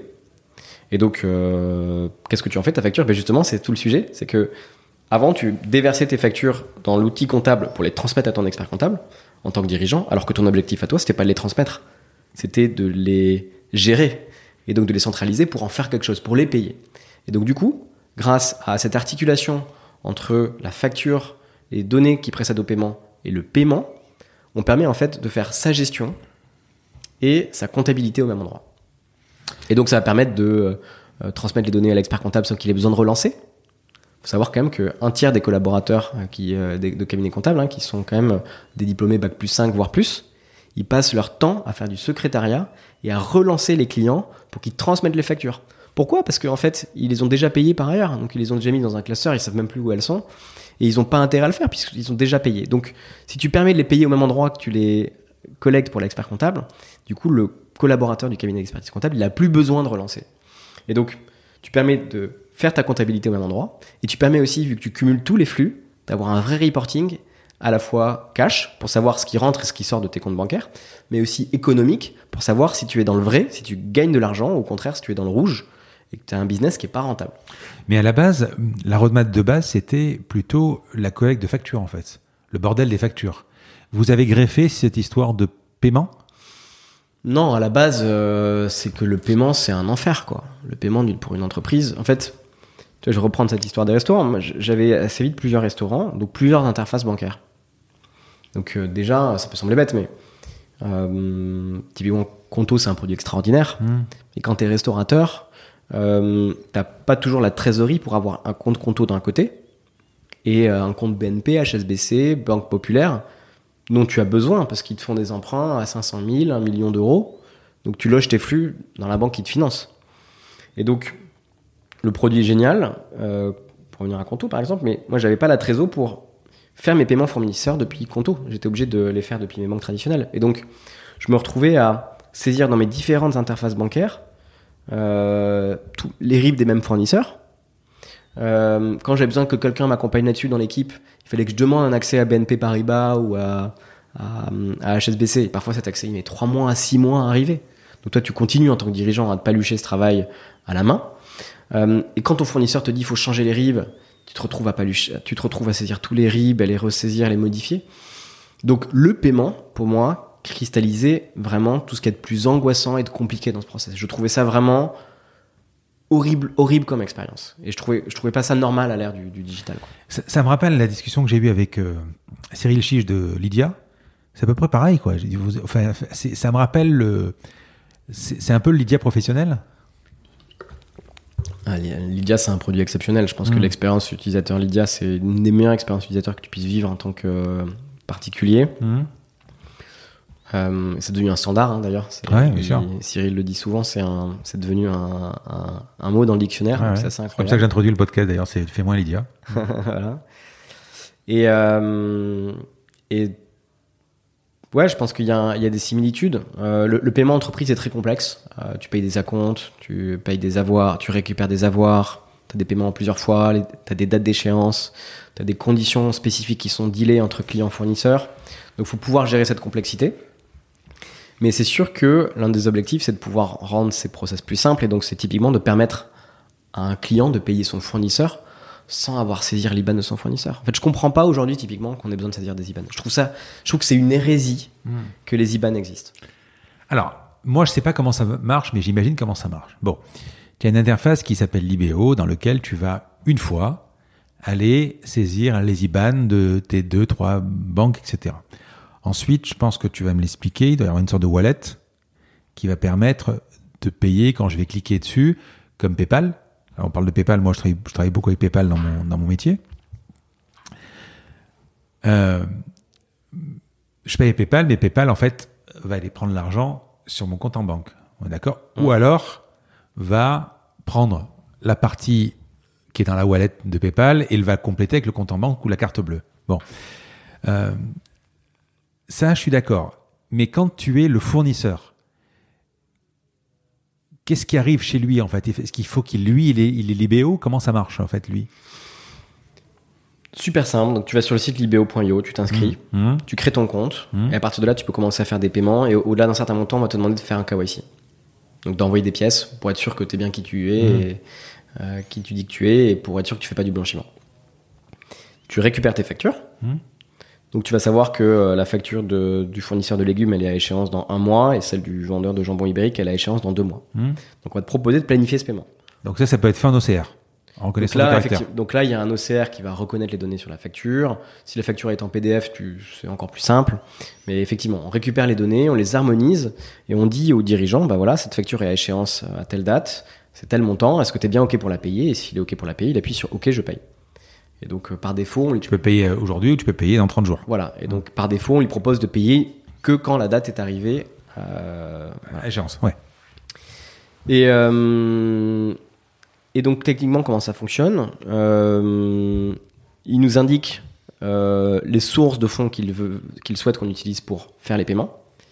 Et le jour où le paiement est, est arri- est- est- est arrivé, enfin où, le, où la date d'échéance est arrivée, on va prendre l'argent sur son compte bancaire, mais ça peut être aussi sur une carte bancaire, et l'envoyer chez le fournisseur. Sur son compte, peu importe qu'il soit Voilà. libéo ou pas libéo. Exactement. D'accord. Et s'il n'a pas l'IBAN de son fournisseur, pour reprendre l'exemple du paiement peer-to-peer, on va envoyer un mail au fournisseur en lui disant ton client t'a payé, avec un petit laïus pour euh, lui donner de la confiance, en disant euh, un message qui est euh, au nom du payeur, qui dit, euh, en général ils se connaissent, en général un client connaît son fournisseur. Et donc euh, voilà, dorénavant j'utilise Libéo, c'est plus simple pour moi, ça m'a permis de gagner du temps, tu devrais d'ailleurs regarder, c'est pas mal pour toi. Clique ici pour recevoir ton paiement. Bon, je peux te garantir que tous les gens à qui t'envoient un, un- un mail en disant clique ici pour recevoir ton argent, tout le monde clique. Donc, le fournisseur, il clique. Il n'a pas besoin de s'inscrire sur l'IBO. On va l'enregistrer, mais il n'a pas de processus d'inscription à faire. Il devient, il devient affilié du, du réseau Libéo. On lui demande juste de, si son IBAN n'est pas connu par le payeur, de venir glisser-déposer son RIB dans une interface sécurisée. Nous, on va recevoir ce RIB, on va l'attacher à ce fournisseur, on va vérifier qu'il correspond bien à sa raison sociale pour éviter toute fraude Automatique tout ça. hein automatique. Ouais. Et à partir de ce moment-là, à chaque fois que le client voudra payer son fournisseur, ou à chaque fois qu'un autre client dans le réseau Libéo voudra payer ce fournisseur, il n'aura pas besoin de saisir l'IBAN. Il paiera son fournisseur et non pas l'IBAN de son fournisseur, ce qui devrait être la logique. C'est une sorte de, de encore une fois? Ouais, c'est ça. C'est, c'est, c'est, c'est, c'est, c'est- effectivement quand tu payes une entreprise, tu veux la payer, tu veux pas payer son, son compte bancaire. Et donc ça permet aussi du coup au fournisseur, s'il souhaite changer son RIB, de le faire lui-même tout seul, tranquillement, et de pas avoir envoyé un, un mail et 10 000 relances à ses clients pour dire vous, maintenant il faut me payer sur tel RIB et pas sur tel autre. En fait, c'est difficile de changer de, de compte bancaire. Ah oui. Donc euh, Je, je crois qu'en 2023, je, je l'ai noté, la dématérialisation des factures va devenir obligatoire, c'est ça? Ouais. Alors 2023, c'est le début d'une phase où la facture électronique devient oblig... En fait, il devient obligatoire d'accepter de recevoir une facture électronique. Et donc, il ne devient pas obligatoire de les émettre encore. Hmm. Euh, et c'est une phase de transition euh, qui dure deux ans, 2023-2025. Et euh, petit à petit, l'idée, c'est d'arriver vers le tout facture électronique. Et, euh, et cette transition euh, est déjà en, en- en place en Italie, par exemple. On échange beaucoup avec, le, euh, avec euh, des personnes qui euh, ont travaillé sur ce projet et qui le suivent toujours beaucoup en Italie. Donc voilà, projet très intéressant et d'avenir pour euh, des solutions comme les nôtres. Et ça n'existe pas, ça? Ça n'existait pas? Ça existe parce que euh, il y, a un- il y a un protocole qui s'appelle l'EDI. Euh, donc l'EDI, c'est euh, de l'échange électronique de documents. Hmm. Euh, c'est un, protocole qui s'installe de gré à gré entre une entreprise, entre un client et son fournisseur. Donc tu te mets d'accord sur un format. Donc par exemple, Laura Merlin va se mettre d'accord avec son fournisseur de briques. Et donc à chaque fois que le fournisseur de briques envoie des factures à Laura Merlin, ça sera sur un format qu'ils ont défini sur lequel ils se sont mis d'accord. Et donc du coup, euh, tout est en électronique. Donc ça, ça existe depuis assez longtemps. Et, euh, Et la facture électronique a, été précédée par certaines versions qui sont un mélange de factures PDF et de fichiers XML qui contiennent des métadatas. Et donc ça, ça existe depuis assez longtemps en vrai. Et donc la, la, facture électronique, c'est plus que l'Union européenne qui a mis en place un système qui s'appelle PayPal il y a quelques années, qui est un système européen de, de compta un petit peu digital. Et donc c'est plus euh, l'idée, c'est plus de dire on passe à la facture électronique, d'avoir un calendrier pour ce passage à la facture électronique où on oblige d'abord les États à mettre en place une obligation d'échanger avec eux en format électronique. En France, c'est le, le portail qui s'appelle Chorus. Et mmh. on, on, oblige les États après à mettre en, en, à se mettre d'accord sur un format de facture électronique. En France, ça s'appelle Facture X, en Allemagne, il s'appelle euh, Zuckford. Et, euh, et, se mettre d'accord sur un format qui est si possible compatible d'un pays à l'autre. Euh, voilà, on va voir que ça va pas être de la tarte tout ça. Mais euh, en Chorus, moi je travaille pas mal avec. Euh, d'abord, ça reconnaît rien. c'est moyen quand même. Mais bon, euh, c'est bizarre que Chorus, c'est encore un truc. Il t'envoie des notifications. Enfin, j'ai du mal à comprendre comment ça fonctionne, Chorus, mais bon. Écoute, euh, bah, c'est déjà mieux que. Il va, y avoir, il va, y avoir, pas mal de boulot pour des gens comme nous parce que si tu reprends ne serait-ce que le, ne serait-ce que le format de la facture électronique en Allemagne, le format, il y en a cinq. ouais. Donc euh, je pense qu'on va bien se marrer. Mais sur l'IBO, vous avez des concurrents? Bien sûr qu'on a des concurrents. Les entreprises, elles reçoivent des factures et elles se payent tous les jours. Donc euh, aujourd'hui, euh, euh, elles utilisent leur banque, elles utilisent leur carnet de chèques, elles utilisent leur solution euh, comptable traditionnelle pour préparer ce, ces paiements et les, les, transmettre à leur banque.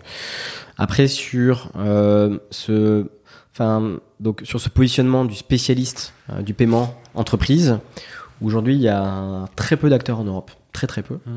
Euh, là où aux États-Unis c'est devenu un positionnement euh, très connu, très plébiscité, très successful aussi, avec des sociétés comme Bill.com ou Melio et donc, euh, ce rôle de spécialiste, qui je pense a, a vocation à, à perdurer euh, euh, et à s'accroître en Europe, aujourd'hui il n'y a pas beaucoup de sociétés sur ce, sur ce créneau. Et par rapport à Spendesk, vous êtes la, le Spendesk des, des, frais en fait euh, Eux c'est plutôt les frais, vous c'est plutôt les factures C'est ça. C'est à peu près Alors Spendesk a un module de gestion des factures aussi, mais euh, il propose pas, pour l'instant à ma connaissance, de payer ces factures au sein de leur interface. Euh, euh, mais c'est probablement quelque chose sur lequel ils viendront petit à petit. Euh, mais de ma compréhension, euh, ça c'est à Rodolphe de le dire, mmh. il se concentre davantage sur le, le, fait de donner à chaque salarié dans l'entreprise la capacité de, de gérer ses frais, de, de, de, de, payer en fait. Et donc du coup on est plus sur de l'expense management effectivement. Ouais, c'est pas pareil. Ouais. Et finalement, quand tu regardes un peu les vos solutions ou celles de Penny Lane et ou Spendesk ou, ou Swile, etc. C'est tout un tas de aujourd'hui de briques qui sont qui sont mis dans la gestion de l'entreprise. Mm. Euh, quand tu crées une boîte il y a 20 ans, euh, bah, tu avais expert comptable, tu avais EBP ou Ciel. Mm. Ces vieux logiciels là, ils ont un peu mangé leur pain blanc. Ils ont des ressources, hein, c'est mais euh, ouais. C'est marrant parce que euh, c'est un vrai sujet. Ouais. Et euh, je pense que ces logiciels, ils sont encore euh, voilà, nous quand on compare nos clients, c'est quelques quelques milliers d'utilisateurs. Voilà, le marché est vaste et la réalité c'est que c'est eux qui ont le marché encore. Donc aujourd'hui, ils sont bien positionnés. Voilà, l'avenir nous dira ce qu'il advient des solutions plus plus récentes, plus digitales. Mais euh, nous, en tout cas, typiquement chez Libéo, tu vois, notre stratégie c'est plutôt de travailler avec des partenaires qui sont déjà implantés. Mmh que euh, de venir euh, que chercher à dire qu'on est meilleur qu'eux et qu'on va les rayer de la carte. Et, euh, et c'est pour ça qu'on a une API qui permet aussi bien de travailler avec l'IBO en amont qu'en aval. Et on préfère, étant donné qu'on est vraiment sur cette niche du paiement et donc de l'articulation entre des données nécessaires au paiement et au paiement en soi, étant donné que des entreprises d'une certaine taille comme des, des, des, des des, Monoprix, des Starbucks, des, Burger King vont utiliser notre interface, donc ils vont utiliser nos fonctionnalités et les paiements qu'il y a au sein de l'IBO, donc ils vont venir consommer l'IBO en tant que, que solution euh, SaaS. Euh, mais euh, des entreprises plus petites vont peut-être vouloir utiliser l'IBO via QuickBooks ou demain peut-être exact, par exemple via Pennyline. Et donc, voilà, nous on considère qu'il faut être partenaire, qu'il faut s'intégrer dans cette chaîne, qu'il faut travailler avec tout le monde. Et donc c'est pour ça qu'on a dès le premier jour fonctionner en, en, en API. Et donc, euh, on a plutôt vocation à travailler avec des acteurs euh, historiques bien implantés et qui ont une très très bonne connaissance du marché. Ils sont là depuis longtemps. Ils savent très bien ce que les entreprises veulent, ce que les experts comptables veulent. Ils ont la confiance aussi, ça c'est important. Parce qu'on parle de sujets qui sont extrêmement critiques. Tu bouges de l'argent, euh, déclaration fiscale. Enfin, je veux dire, t'as pas envie de te confier ça à des oiseaux. Donc euh, voilà. L'IBO vient euh, pallier aux carences d'un logiciel de gestion commerciale qui normalement fait d'un côté les ventes, de l'autre côté les achats. Un constat qu'on fait, Mmh. après il sera peut-être pas partagé par tous, mais c'est qu'une entreprise, une petite taille, va chercher à avoir un ERP qui fait un peu tout. Et petit à petit, elle va avoir une console euh, plus grande à laquelle elle va connecter des outils spécialistes. Elle va connecter un CRM, elle va connecter à ce CRM un logiciel d'émission de factures. Euh, elle va lier ses factures peut-être à des achats pour pouvoir suivre des marges et donc du coup elle va connecter ça à un logiciel de procure to pay. Et donc, dit autrement, on, on a des logiciels de gestion qui ont un fort accent de facturation client, qui vont ajouter des modules pour des TPE. Et plus tu montes vers de la PME, de l'ETI du grand groupe, plus tu vas avoir un ERP qui va être une console de centralisation sur laquelle tu plugs des outils spécialistes en fonction de tes besoins et souvent de tes verticales de ton industrie. Et donc, euh, donc ça c'est déjà un peu le fonctionnement de cette chaîne. Et en général, cette console, que ce soit la petite console de gestion euh, qui fait un peu tout, ou la, grosse centrale qui connecte tout, euh, cette console, elle va récupérer la donnée comptable pour pouvoir établir les déclaratifs, parce qu'on a une obligation en tant qu'entreprise de déclarer tous les mois ce qu'on a rentré, ce qu'on a, ce qu'on a fait rentrer, ce qu'on a sorti, et d'établir les états financiers à la fin de l'année qui vont après être audités, etc. Et donc, il y a deux cycles. Il y a un cycle de gestion. J'ai mes factures, je reçois celles de mes fournisseurs et je les règle. Avec des besoins de reporting entreprise, pour savoir si tu gagnes de l'argent. Et il y a un cycle de comptabilité. Le sujet, c'est que ces trois, euh, ces trois grands besoins, ils se basent sur la même data. Ils ont besoin de la même data. Et c'est les factures. Et donc, tout l'enjeu, c'est de pouvoir proposer des solutions qui sont à la fois euh, en phase et qui vont répondre à des besoins opérationnels.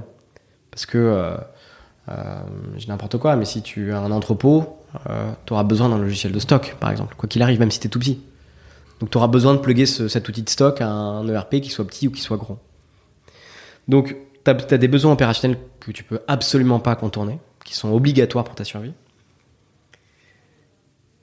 Et après, tu as des besoins primaires comme se faire payer, payer. C'est basique, mais euh, nous, on mange, on mange, on va au restaurant, on se vêtit. Euh, ça, ce sont nos besoins primaires, si on regarde la pyramide de Maslow. Euh, les besoins primaires d'une entreprise, c'est de, faire rentrer du cash et contrôler ce, qui sort. C'est vraiment basique de chez basique. Et donc, il te faut un outil qui va te permettre de faire ta gestion. Et une fois que tu as fait ta gestion, l'idéal, c'est que les données que tu as utilisées pour ta gestion, elles soient transmises à ton expert comptable pour qu'il puisse faire la comptabilité, qu'il puisse faire le déclaratif. Quelque chose de complexe. Je connais aucun dirigeant qui s'est chargé lui-même de ses déclarations de TVA ou ses déclarations euh, d'IS. C'est tellement complexe. T'as tellement un, ri- un risque, en plus si tu le fais mal, que tu le confies à un expert. Et d'ailleurs, c'est pour ça que les experts comptables qui disent qu'ils sont plus experts que comptables, parce que la comptabilité, c'est juste ranger bien les données. Et l'expert, lui, il vérifie que c'est OK. voilà. L'enjeu, c'est vraiment de permettre euh, aux dirigeants de faire sa gestion et de proposer à l'expert comptable de venir récupérer Ouais. dans ce process de gestion la donnée là où elle est. Quoi. Encore une fois, toi et moi, on a été restaurateurs. Euh, si je vends, par exemple, euh, des coques de téléphone, Ouais. je peux avoir une facture de vente en face. J'ai une facture d'achat, j'ai une marge au milieu et un stock. Bon. Le problème, c'est que le restaurateur en particulier, sur, ou même le commerçant, il a euh, une vente comptoir la plupart du temps, 411. Euh, donc il a le tout venant, c'est-à-dire qu'il n'a pas de client identifié, en fait, c'est ce que je veux dire. Et à cette vente-là, tu parlais du, du, du chorizo ou du faux filet ou peu importe, derrière, il y a peut-être 20 ou 30 euh, fournisseurs euh, qui sont là, euh, qui vont alimenter son plat du jour à 9 euros. Ok. C'est très compliqué. Ouais. Est-ce que tu as plus de restaurateurs que qu'autre chose aujourd'hui? Est-ce que cette empreinte que tu as eue, ce parcours, t'as fait t'implanter mieux chez les restaurateurs? On a pas mal de, de restaurants et d'hôtels. Mhm. Euh, on, on les, on les met dans la même catégorie. Ça Ouais. représente entre 15 et 20% de nos utilisateurs. Hum Mais on a aussi beaucoup de professions euh, libérales, donc des, des cliniques, euh, des laboratoires. On a aussi beaucoup de commerçants, en fait, donc des supermarchés, des, euh, des DNVB qui vont euh, fabriquer des vêtements et les vendre, ou qui vont fabriquer des bougies, etc. etc. Mais Beaucoup de commerces, en fait, qu'ils soient en ligne ou, ou physique. même, même les commerces en ligne. hein. Ouais. Hum. Oui, parce qu'un commerçant euh, qui vend en ligne, euh, c'est comme un restaurant, en fait. Il a son journal d'achat. Hum. Enfin, pardon, il a son journal de vente. Oui. Et, il, et- il, a et- pas- il s'est pas identifié en fait. Ouais, ouais. Et, et, euh, et en fait, son enjeu, c'est vraiment de suivre ses achats euh, et, de, et de, de, de faire des règlements facilement. Nous, on est vraiment un outil de paiement. Il faut vraiment nous voir comme ça. On n'est pas, on n'est pas une console de gestion comptable. hein. Ouais, parce que je, je- quand j'écoute, c'est plus presque un outil de paiement plutôt qu'un outil de récolte de factures, où il y a quand même pas mal de logiciels qui existent. euh. Vous pourriez vous attaquer euh, demain aux, aux ventes, faire un, un outil de vente par exemple? On fait très bien le paiement. Donc du coup, on a pas mal de clients, et c'est assez marrant, qui nous disent Hey, euh, sur mon outil de, de, de vente, j'ai rajouté l'IBO comme moyen de paiement. Parce que vu que ça me fait gagner du temps, je me dis que si mon client lui-même me paye avec l'IBO, il va gagner du temps, donc j'ai plus de chances de me faire payer en temps et en heure. Donc l'autre jour, typiquement, ça c'est, je trouve ça génial, l'autre jour on a un client euh, plombier, donc un, client qui a une belle boîte de plomberie, qui a mis sur son site euh, où il se fait régler ses factures, un lien vers l'IBO pour que ses clients le payent avec l'IBO. Et donc ça c'est une anecdote, mais ça, nous est arrivé plusieurs fois, euh, des trucs similaires. Et donc, quand tu fais très bien du paiement, tu es aussi un bon système d'encaissement. Et donc, on a déjà dans l'IBO la capacité de suivre ces factures de vente, savoir euh, où en est le règlement. Et on est, en train- on est en train de construire des solutions de request to pay. Voilà, donc euh, on n'aura jamais un système de facturation euh, performant, en tout cas particulièrement sophistiqué, c'est pas notre métier. En revanche, à chaque fois qu'une facture part, si elle peut être réglée avec les solutions LIBO, c'est bien pour le payeur, c'est bien pour le payé. Et donc, on est en train de travailler à fond sur ces solutions de request to pay et elles, pourront, elles vont se retrouver dans des logiciels de facturation, par exemple. Et combien ça coûte? Donc, déjà, utiliser l'IBO, c'est gratuit. Euh, et si tu veux, donc tu as, droit à 5 paiements gratuits par mois. Et au-delà du cinquième, tu vas payer euh, 90 à 50 centimes par paiement. Mhm. Et euh, Zéro frais hein, sur le paiement, évidemment. pas de frais sur le paiement. Après, si tu fais du paiement en devise, par exemple, on va te proposer Mhm. des pourcentages comme toute solution. Euh, et si tu veux payer ta facture avec un débit différé de deux mois, ça aussi, on va, ça va être un pourcentage de la facture. Et après, si tu veux prendre des forfaits premium qui vont te permettre de gagner plus de temps, donc qui vont te permettre de traiter un volume plus important, qui vont te permettre d'automatiser davantage la vérification, ou qui vont te permettre de connecter l'IBO à d'autres outils, là, tu vas prendre des forfaits qui commencent à 25 euros et qui vont jusqu'à à partir de 175 euros pour les entreprises plus grandes. Donc en fait, si l'entreprise a des gros besoins, ça peut être 500 ou 1000 euros par mois. Voilà. Débit déféré, j'ai pas, j'ai pas bien compris. euh, C'est-à-dire que tu, si j'ai ma facture qui a lieu au 30 mars, je peux décider de la payer au, au 30 juin, par exemple? Donc là, on permet au- à celui qui paye Mhm. de payer son fournisseur à la date d'échéance, mais lui-même d'être décaissé dans deux mois. Donc vous financez. Ouais, avec des partenaires, mais oui. D'accord. Oui, donc forcément. Et euh, donc, on travaillera aussi par la suite, du coup, à permettre à celui qui est payé d'être payé en avance. Donc, du coup, tu peux te trouver dans une situation où toi, t'es débité deux mois après, et, le, et celui qui est payé, il est payé un mois avant. Vous avez fait trois levées de fonds. Au début, quand tu montes l'IBO, comment tu finances?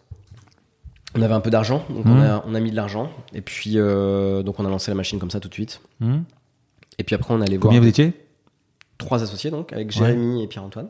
Des codeurs ou euh, Pierre-Antoine code, mais c'est même plus tellement sa spécialité, Mhm. euh, c'est plutôt un, un constructeur de produits. Et Jérémy, non, il est comme moi, il a commencé sa carrière en, en avocat d'affaires. Et après, il a euh, monté un business de vente d'art en ligne. Euh, et après, il a eu pas mal de commerce, de, de bars, de restaurants, il a eu plusieurs prix fooding. Euh, il a lancé un business de delivery qui a été longtemps euh, dans le top de TripAdvisor. Hmm Et donc, il connaissait très bien Spain, et c'est comme ça qu'on a commencé à travailler ensemble il y a deux ans. Et donc, on a mis de l'argent, et on a commencé à. Voilà, Et vous avez recruté un CTO et donc, Pierre-Antoine euh, a commencé à travailler un peu sur le code au début, puis après, on a travaillé avec une petite agence pour pas attendre. Donc on a pris deux devs dans une agence et puis en même temps on a recruté euh, un, un lead technique, Mhm. Samy, qui nous a rejoint assez vite. C'était quelle période à peu près ça 2019 Début? On s'est lancé, on a immatriculé la boîte en décembre 2018. Mhm. On s'est lancé euh, en suivant. Première levée de fonds, c'était quand? Donc la première levée de fonds, elle a été actée en fait euh, première partie de l'année 2019, mais on l'a annoncé après pour Mhm. euh, maximiser le- le- l'effet de communication pour le lancement commercial. 2 millions? Exactement. Hmm. avec euh, Briga. Et en fait, à l'origine, on, on voulait lever 500 000 euros avec des business angels. Et ces business angels nous ont présenté à des fonds. Et du coup, on s'est retrouvé à, à échanger avec des fonds. Et on s'est bien entendu avec Briga, Mhm. à qui on a expliqué notre ambition. Et, et euh, ça a bien matché. Voilà. Et ensuite? Et ensuite, donc, euh, euh, on a eu notre euh, licence de d'agent de paiement en novembre. Donc, on a Mhm. pu dire qu'on était ouvert au business. Jusque-là, on avait déjà une cinquantaine de clients. On n'avait pas trop le droit de monter les volumes et voilà, on restait sous les radars. Donc, on a commencé à dire qu'on était ouvert. euh, Oui, parce que vous gérez de l'argent quand même. ouais. Ouais, bah, c'est ça. Donc on a commencé à dire qu'on était ouvert euh, à ce moment-là et euh, et on a on avait déjà des volumes installés, on a fait monter ces volumes et puis qu'on a vraiment senti qu'on était euh, prêt, on a en début 2019 non, début 2020 pardon, Mhm. on a commencé à faire la pub à fond euh, du service.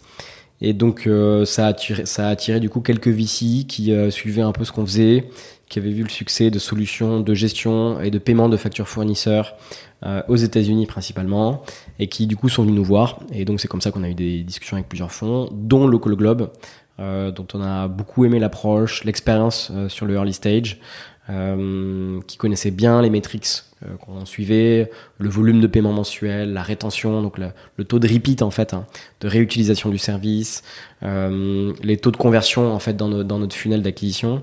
Et donc euh, on s'est très bien entendu avec eux. On a senti aussi que euh, ils avaient des choses à nous apporter en complément de ce que Briga nous avait déjà apporté. Et donc on a fait une deuxième levée de fonds. euh, Une Euh, le- c'était plutôt un seed. Encore un Ouais. seed. Ouais, parce qu'on avait Donc là, c'était un précide. Le, le, le- le- Briga, c'était plutôt un précide, ouais. Ouais, d'accord. Le produit était en cours de développement quand Briga a Mhm. investi, donc ils ont vraiment fait un investissement euh, très tôt. Euh, Local Globe a investi, le produit était sorti de terre, euh, mais là on était encore en, en finalisation du product market fit. Euh, et donc cette levée de fonds, elle a été signée la première semaine du confinement, donc c'était c'était la période de montagne russe. Et puis euh, troisième levée, avec des discussions qu'on démarrait durant l'été avec un certain nombre de fonds qui étaient intéressés par ce qu'on avait déployé, par la traction qu'on avait, parce qu'on avait euh, une belle croissance de la TPV, donc le Total Payment Volume, c'est le, le volume de paiement qu'on traite euh, dans, sur une base, sur un, sur un mois. Et donc on avait une belle croissance. J'ai noté 20% par mois, c'est ça? Exactement. Ouais. Et donc on avait cette belle croissance euh, et euh, du coup on a commencé à avoir des discussions avec d'autres fonds puisqu'on se sentait prêt à rentrer dans une phase de scale. Euh, on allait recruter davantage d'équipes euh, growth, d'équipes marketing, d'équipes sales pour davantage déployer la solution. Euh, et donc euh, ça a amené cette levée de fonds qui a commencé à être évoquée durant l'automne et qui s'est finalisée début 2021. 20 millions. Ouais. Donc chaque levée, une étape? Euh, en recrutement déjà et en marketing. C'est à peu près ça les. euh, À quoi ça vous sert? Je pense que le, chaque levée, c'est une nouvelle étape parce que ce sont de nouveaux partenaires euh, et donc qui, des partenaires qui apportent plus que de l'argent puisque euh, c'est des partenaires qui t'apportent une vision, un réseau, qui vont adouber aussi ta, voilà, ton, ton ambition. Euh, et donc euh, effectivement, à, chaque étape, on a coché des cases. Euh, première levée, c'était on a un produit qui semble, enfin on a une, on a une vision qui semble bonne et une- des prémices de produit. Deuxième levée, c'est on a un produit qui est prêt, qui présente des promesses importantes puisque il y a un taux de repeat, il y a un, un market fit qui est en train de s'installer. Troisième levée, on va maintenant qu'on a un market fit fort, scaler cette ambition. Qu'en France? On n'était qu'en France, maintenant on a des clients aussi dans d'autres pays euh, européens, par exemple Mhm. en Belgique, euh, et on est en train de travailler pour ouvrir d'autres pays euh, prochainement.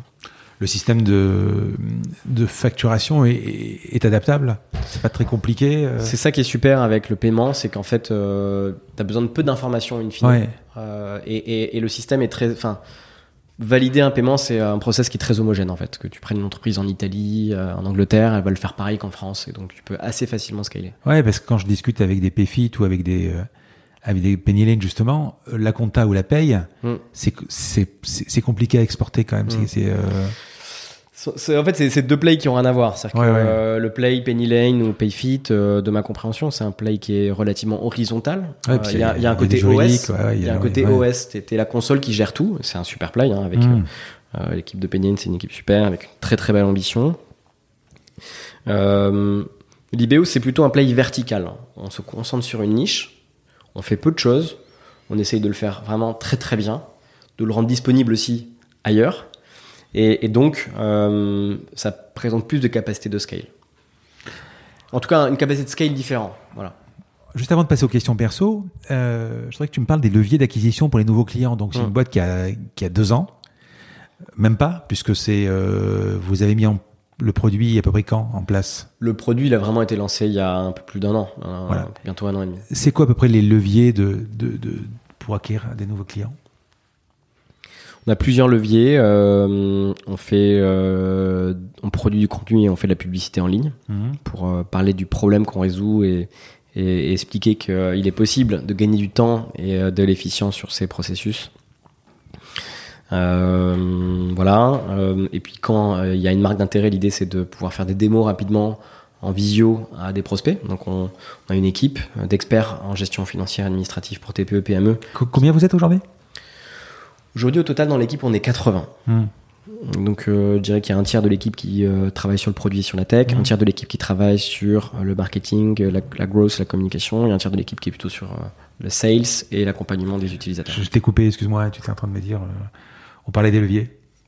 Et donc les leviers, c'est de la publicité en ligne, que ce soit du SEO ou du SEA, c'est des équipes d'experts qui vont pouvoir conseiller. C'est vraiment important de pouvoir dire à un client ou un prospect, l'IBO c'est pour toi, ou au contraire on pense que l'IBO c'est pas pour toi. Il y a des entreprises pour lesquelles le besoin en gestion financière, euh, il n'est pas centré sur la gestion des factures fournisseurs et des règlements. Il faut savoir le dire, donc il faut savoir aussi dire un prospect, l'IBO c'est pas ton problème principal, et tu, tu trouverais plus ton bonheur avec cette, solution-là, par exemple. Et euh, voilà. Et après, on a un autre, on a deux autres euh, euh, canaux. On travaille vraiment main dans la main avec les experts comptables, qui sont euh, vraiment le partenaire euh, financier administratif des entreprises, qui les conseillent dans leurs outils, qui, leur, qui mettent en place leur processus de gestion. Donc depuis le premier jour, on a construit des solutions qui sont pertinentes pour eux sur ces processus-là, et on a essayé de comprendre leurs problématiques, les, gains de temps qu'ils ont besoin de réaliser. Euh, voilà, donc on les aide à mieux collecter les factures, par exemple, de, leurs de leurs clients. Donc on travaille main dans la main avec eux et on essaye, quand le cabinet avec lequel on échange euh, a beaucoup de clients qui correspondent à notre euh, typologie de clients, on essaie de lui proposer des conditions euh, préférentielles et euh, de déployer l'IBO chez ses clients.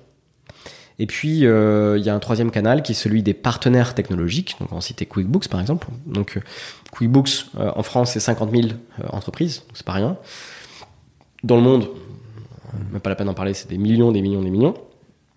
Donc QuickBooks, c'est un outil qui propose des super solutions de facturation, qui propose euh, des solutions euh, basiques sur tous les pans de gestion dont tu as besoin quand tu as une TPE ou une petite PME. Mais quand il y a des besoins exacerbés sur la gestion des factures fournisseurs ou sur le paiement, grâce au QuickBooks Store, en fait, tu peux choisir des solutions partenaires. Et donc, jusque-là, on était euh, une solution que tu pouvais venir activer pour que l'information entre l'IBO et QuickBooks soit synchronisée au quotidien et donc que tu n'aies pas besoin de transmettre des fichiers de l'un à l'autre pour, euh, pour actualiser. Et on a franchi un cap euh, il y a quelques semaines puisqu'on a signé une alliance stratégique euh, assez inédite en Europe où l'IBO est, présent comme une solution de paiement dans QuickBooks. Donc en fait, si tu es client de QuickBooks, tu es aussi client euh, l'IBO par défaut. Et donc tu peux tu retrouves tes factures dans QuickBooks, voilà, et tu peux appuyer sur le bouton Je paye avec l'IBO. Et donc nous, on s'occupe de tout. Après, on va prendre l'argent sur ton compte bancaire, on va l'envoyer chez le fournisseur. Tu vas retrouver les mêmes fonctionnalités de l'IBO, euh, mais via QuickBooks. Et donc mais, ça, tu- c'est- mais il faut payer l'abonnement Libéo quand même. non, c'est dans ton forfait QuickBooks. Et si tu veux aller plus loin, tu pourras prendre un abonnement Libéo en plus. Mais les fonctionnalités de base, je paye mes factures que j'ai mis dans QuickBooks, font partie du forfait QuickBooks. Ok. Et donc, ça, c'est un canal qu'on est en train de scaler. Et donc, on a beaucoup de partenaires avec lesquels on a signé des alliances récemment. On pourra en parler à l'avenir, puisque euh, aujourd'hui, ces, ces- ces partenariats ils sont en cours de mise en place. Euh, mais il y a de très belles choses qui arrivent là-dessus. Ton rôle et ceux de tes associés? Moi, mon rôle, c'est de euh, d'échanger avec euh, nos partenaires des partenaires financiers, donc les fonds, des partenaires digitaux, donc ces, ces, fameux partenaires comme par exemple QuickBooks. c'est de définir une stratégie, itérer sur cette stratégie pour être sûr qu'on va dans la bonne direction. et c'est de travailler sur la vision et, faire en sorte que elle soit claire et qu'on soit tous d'accord dans l'entreprise. Donc c'est ça un peu.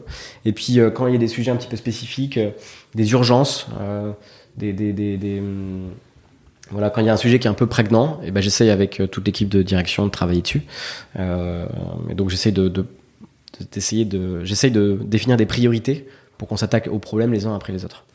Et euh, mes associés, donc euh, Jérémy est, est COO, euh, il s'occupe de tout ce qui est ressources humaines, il s'occupe de tout ce qui est Ops, donc le suivi des clients, la facturation des clients, être sûr que le taux de réponse aux clients est rapide.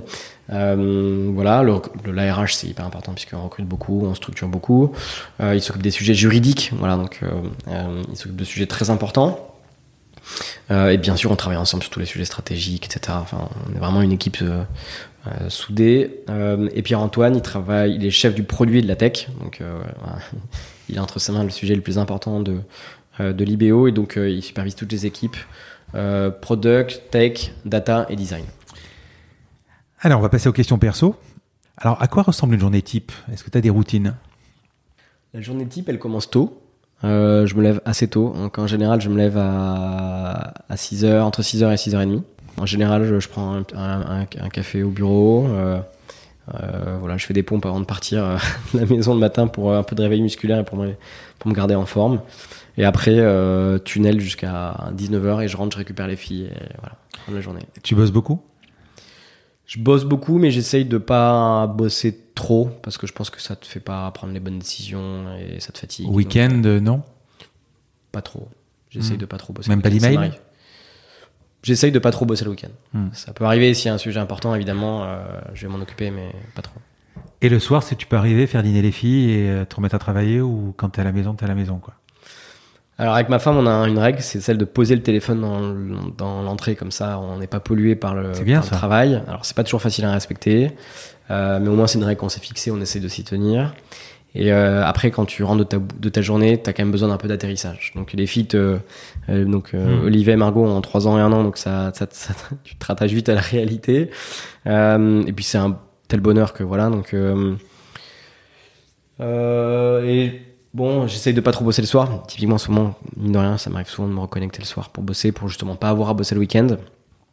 Mais en gros, euh, euh, voilà, le, soir, c'est plutôt lecture ou, euh, ou petite série, quoi. Voilà. Quelle boîte connue tu aurais aimé créer? Ah, Il y en a plein, mais déjà, je suis très content d'avoir de, de, créé la story de créer l'IBO. Je trouve que c'est des, des, belles boîtes. Quelle boîte connue? Je pense que des boîtes comme comme Xero, comme Intuit, je trouve que c'est des très belles boîtes. Mmh. Je trouve que c'est fantastique. Il y a ce côté euh, Lego. Euh... Xero Xero. Xero, c'est un concurrent de QuickBooks. D'accord. Très belle boîte. Je trouve que c'est des très belles sociétés. Euh, J'aime bien les sociétés dans le paiement. Je trouve que PayPal, c'est une très belle mmh. boîte. Euh, voilà. C'est des boîtes que j'aime. Enfin, c'est des boîtes que je trouve très, très intéressantes. Square, c'est une très belle boîte, typiquement dans les services financiers. Mmh. C'est des boîtes que je trouve très inspirantes. C'est vraiment des boîtes dans ton domaine. Ouais. Euh, tu m'as pas dit SpaceX ou euh, voilà.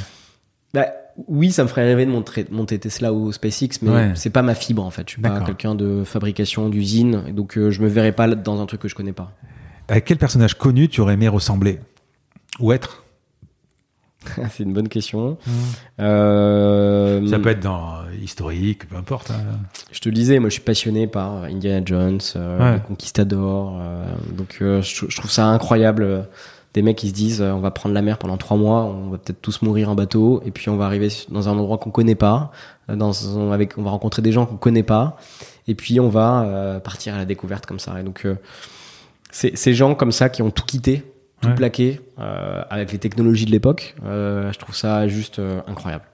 Et Donc je trouve Marco que, Polo quoi ou peu importe. Voilà Marco Polo, Hernan Cortés. Je trouve que c'est des, des, histoires incroyables. Et ça, je lis beaucoup de sujets, euh, je lis beaucoup de choses sur ces sur ces histoires et je trouve ça me passionne énormément. Tu as un mentor qui t'aide? Pas un, mais beaucoup de mentors, je pense. Mmh. Euh, parmi nos investisseurs, euh, voilà, les, les- que ce soit Isabelle, Georges, euh, que, ce soit, que ce soit Tom euh, et, euh, et- et Jérôme, euh, typiquement, ce sont des vrais mentors, des gens qui nous apportent beaucoup. Et on a à notre capital pas mal de business angels qui sont très très inspirants. Typiquement récemment, on a eu pas mal d'échanges avec Andrew Robb, qui, a, qui, est, euh, qui était euh, le numéro 2 de Farfetch pendant 8 ans. Euh, donc c'est voilà, je pourrais en citer d'autres, mais c'est vraiment des, des, des, des gens très inspirants. Et donc euh, typiquement Jérôme que je citais, qui est chez Serena, euh, on l'a rencontré via un accélérateur qui s'appelle Wilco, qui est un accélérateur de société euh, B2B euh, euh, rattaché à l'Île-de-France, à la région Île-de-France. Et euh, Jérôme nous a beaucoup conseillé, mentoré. Et euh, c'est un entrepreneur euh, très successful hein, qui a monté trois startups, qui les a revendues euh, dans de très bonnes conditions, qui est passionné par l'entrepreneuriat. Et donc euh, voilà, on a beaucoup de mentors autour de nous. Et là récemment, on a la, la chance d'avoir euh, reçu comme mentor au sein de Réseau Entreprendre euh, Christian Resson, qui est fondateur de Mano Mano. Ah oui. Et donc ça va être une phase de mentoring aussi, nouvelle qui va qui va se lancer. Parce que tu t'es dit à un moment, je vais pas y arriver, je vais pas y arriver, j'arrête. Ça Ah, c'est je pense truc. pas, je pense pas que ce soit ton truc, je l'arrête. Non. Ça c'est un truc que je me dis jamais. Voilà, laissez, ouais. En fait, si je me lance dans un truc, c'est que je pense que je peux le faire. Ouais. Et donc pour le coup, je me dis jamais. Mais ça, ça, ça, ça, ça peut, euh, ça peut créer des problèmes parce que parfois tu te fais trop de trucs ou parfois tu te lances dans trop de choses à la fois. Mais euh, ça, c'est vraiment un truc que je me dis jamais. Non, mais ça peut être une fonctionnalité. Tu peux dire bon, ben c'est pas, on, Ouais. décale, ça, ça, ça va pas quoi. C'est pas forcément le gros truc. euh, ouais. Euh, en revanche, se dire on va le faire différemment, ouais, Mhm. ça ouais. Je vais prendre euh, là, typiquement sur notre roadmap produit, on dit souvent ça c'est secondaire, on le fera après dans six mois et on va se concentrer là-dessus. Euh, mais c'est pas je vais jamais y arriver. C'est pas je vais jamais y arriver. C'est en fait ce qu'on planifie. En général, on planifie parce qu'il faut le faire et parce que ça a du sens. Et pour les restos, un exemple, bah, Farago, le premier restaurant, euh, il marchait que le soir au début, et puis on a voulu ouvrir le midi pour faire plus de chiffre d'affaires. Et euh, donc euh, dans l'équipe, il y a des gens qui avaient dit on n'y arrivera jamais. Moi j'ai dit on va y arriver, et effectivement on a réussi à faire un super truc le midi. Ton talent principal? Mon talent principal, alors je pense pas que ça soit un talent, mais je pense que c'est un trait de, de caractère, c'est que je suis euh, impactant et, euh, et dans la vitesse, dans la vélocité. Je me projette tout de suite sur les sujets. Et donc c'est quelque chose que j'essaie de tirer l'équipe. J'essaie de tirer l'équipe vers ça. Et donc euh, voilà, je pense que ma grande force, c'est que je suis, euh, j'ai un côté un peu locomotive, quoi. Qu'est-ce qui t'énerve? Un truc que je déteste, Mhm. et c'est l'une des raisons pour laquelle j'ai créé l'IBO, et même c'était une des raisons pour laquelle euh, le service chez Farago était conçu d'une certaine manière, c'est la perte de temps. Je déteste perdre du temps. En fait, on n'a qu'une vie. Euh, L'horloge tourne tous les jours. Chaque minute qui passe est une minute que tu vivras pas à voyager, avec ta- que tu passeras pas avec ta famille, que tu passeras pas à siroter un bon vin. Et donc, euh, la moindre minute perdue est m'horripile. Et donc, ça, c'est quelque chose qui me qui me frustre énormément. Je, déteste euh, perdre 15 minutes à attendre que euh, le service des impôts veuille répondre. Ou voilà, ça, ça me, ça me rend. Mais par contre, tu peux, même si tu travailles beaucoup, tu peux, tu peux rester azonné euh, sur ton canapé deux heures dans un samedi après-midi, à rien faire. Non, Ouais, ça va pas. pas trop. Enfin, tu regardes quand même la télé ou une série, une sieste, non, même pas? Ouais, mais si lire un livre ou vous regardez une série en, enfin, si tu fais pas, déjà je fais pas, je fais pas quatre Ouais. heures d'affilée, je pense. Et, euh, et si c'est un truc qui t'intéresse, euh, c'est sympa. Euh, faut savoir se Non, mais divertir. comme tu dis, je me réveille à 6h30. Si t'as pas entendu le réveil et que tu t'es réveillé à 6h40, tu as perdu 10 minutes? Non, ça va, je suis pas psychopathe à ce point-là. Non, par contre, moi, je me réveille à peu près à 6h moins quart tous les matins, euh, Ah ouais. sans réveil, hein, Ouais. euh, comme ça. Et tu vois, par exemple, ce matin, je me suis ouvert les yeux, c'était 6h30. Ouais, ben j'ai perdu trois quarts d'heure. ah ouais, donc là, t'es, ouais. Ben parce que je suis à Paris, je dois quand même- gérer mes affaires de, à distance. Et j'avais rendez-vous avec toi à 9h et j'ai perdu trois quarts d'heure, quoi. Oh. Voilà. Mais sinon, bon, euh, après tu peux, le- tu peux le rattraper. Euh, Est-ce que tu peux donner deux, trois étapes de ta vie ou des flashs, euh, si tu devais photographier ta vie, euh, qui t'ont marqué? Trois flashs, c'est, euh, on en parlait de mon enfance. Je pense que j'ai eu la chance de vivre dans un environnement exceptionnel. Et ça, c'est, déjà tout petit, je me disais, si j'ai des enfants un jour, je veux qu'ils aient la même chance. Donc j'espère que je pourrai donner cette chance à mes enfants parce qu'on habite à Paris. Euh, deuxième flash, c'est euh, c'est euh, les voyages. J'ai beaucoup voyagé et je trouve que c'est euh, parmi les plus beaux moments de vie, forcément. Ouais. Euh, et c'est quelque chose que j'aimerais refaire avec ma femme et mes enfants, avec mes filles, euh, voyager en, en, en période longue ensemble. Mhm. Ça, c'est un rêve que j'aimerais pouvoir euh, réaliser prochainement. Et Période longue, c'est-à-dire faire un tour du monde, par exemple, de six mois? J'ai pas fait de tour du monde, mais j'ai fait des longs voyages, quoi, dans des zones un peu reculées où tu vas pas toujours, euh, au fin fond du Pakistan, Ah oui, euh, ouais, au fin fond de la forêt amazonienne. mais il y a longtemps Euh, bah, dès que j'ai pu, donc euh, dès que dès que j'ai eu suffisamment À mon d'argent. avis, le Pakistan, si tu vas maintenant, tu retournes Ouais. pas en France euh, Ouais, Pakistan, à la maison direct. Tu passes par la case de... euh, C'est devenu un peu tendu. Ouais. Euh, les- le Pakistan, c'était euh, en 2000, euh, euh, entre 2000, c'était 2010, je pense. D'accord. 2010, 2009. Ouais. Ouais, quand même. Et euh, ouais, voilà, ce serait deux, deux, trois flashs de ma vie. euh, et puis troisième flash, si c'est euh, la naiss- le, ma- le mariage avec ma femme et la naissance de mes, de mes deux filles, ça c'est des moments Forcément. incroyables. Tu fais du sport, à part les pompes le matin? Je faisais beaucoup de sport, je faisais beaucoup de foot. Malheureusement, Mhm. j'ai les genoux qui sont un peu en bois. Et donc, je continue de faire du, du footing toutes les semaines. Je, je vais au moins faire un footing par semaine. Et puis, quand les salles de sport réouvriront, j'aime bien faire un peu, un peu d'entretien euh, toutes les semaines. Quoi. Quel est le bouquin sur ta table de chevet que tu peux conseiller? Là, je viens de finir L'Anomalie, Ah, que j'ai trouvé très sympa. Voilà, que j'ai trouvé très sympa. J'étais un tout petit peu déçu par la fin, mais le quasiment du début à la fin, c'est euh, fantastique. c'est les deux, c'est la- l'avion qui est arrivé deux fois, c'est ça? Ouais. Ouais, je l'ai- on me l'a offert, je l'ai pas Ouais. encore lu. Ouais. Donc ça, c'est super. Et là, C'est un prix Goncourt, non? Ouais, exactement. C'est rare pour ce genre de truc, un prix Goncourt. Quoi. C'est, euh, Mm. Enfin, c'est surtout, non, c'est, je sais pas s'il y a eu beaucoup de prix Goncourt dans la, c'est quoi de la science-fiction en fait? Ah, je te dis pas. Ouais, ah, d'accord. Euh, c'est plus euh, tourné, c'est pas trop science-fiction, mais il y a un petit côté, oui, Ouais, un léger côté surnaturel, c'est naturel, ouais. paranormal, et euh, c'est super. Hmm. Non, c'est pas trop science-fiction. Tu vas en science-fiction, ça fait longtemps que je voulais me plonger dans euh, euh, Asimov, euh, Ouais. la Fondation. Euh, je suis un fan de, bien sûr, de Star Wars et tous ces trucs-là. Et donc, C'est pour ça que tu as écouté Bertrand Duplat, le robot. bah, je l'ai pas écouté encore. C'est vraiment Pour le coup, ça fait inspiré presque, c'est Ouais. presque inspiré d'Asimov. Hein, c'est la- l'aventure intérieure, ouais, ouais, c'est ça. Bah, De toute façon, Asimov a servi de. C'est marrant Ouais. qu'il s'appelle la Fondation, a servi de fondation pour euh, à peu près tout ce qu'on connaît en science-fiction. Ça servi de base pour Dune, pour euh, Star, Star Wars, Star Trek. Et donc là, je suis en train de lire la Fondation. Je suis au deuxième tome. Le premier tome était vraiment génial. Le deuxième tome, pour l'instant, je suis un peu moins dedans, Mhm. mais euh, voilà. Film ou série? Ça dépend, mais plutôt film. Ah oui. J'ai du mal à regarder des longues séries. Je trouve que c'est vraiment c'est la perte de temps, quoi. ouais. Mais j'ai j'ai fait, bien sûr, comme, comme quelques séries sympas. Du genre, donne-moi deux. J'ai bien aimé Rome, par exemple, Ouais. série historique. Euh, euh, récemment, j'ai regardé Peaky Blinders, que j'ai trouvé sympa. J'aime bien j'aime, bien quand il y a une composante historique, toujours. Ouais. Hmm. Alors, qui pourrait être le prochain invité de mon podcast que tu pourrais me présenter et pourquoi? Donc, tu as compris que c'est tu es le fournisseur de mon prochain invité? Ben, je sais pas si tu parles à des grands chefs. Euh, alors, j'ai fait Akra- Akram, Mhm. chef Akram, tu connais? Euh, je le connais pas. Euh, J'ai fait un épisode avec lui, euh, mais vas-y, dis-moi. Ben, pourquoi pas parler à un grand chef? On parlait Mhm. tout à l'heure de Mathieu Paco. Pourquoi pas Mathieu Paco, un grand chef ou un grand entrepreneur de la restauration? Pourquoi pas Olivier Bertrand? J'en sais rien. Ça Ouais. pourrait être intéressant. Mais tu peux me mettre en relation, on verra. euh, Alors, Olivier. Bertrand, j'ai échangé avec lui il y a, il y a quelques semaines. Euh, je le connais pas intimement, mais je Ouais. peux lui demander si ça l'intéresserait. Ouais, sûr. Et Mathieu Paco ou d'autres grands chefs, avec grand plaisir. Allez, je te pose la dernière question du podcast, qui est une tradition. Il faudrait que je change un peu le. le- les, les- les- les- je dis toujours la même chose, mais bon, c'est une tradition en même temps.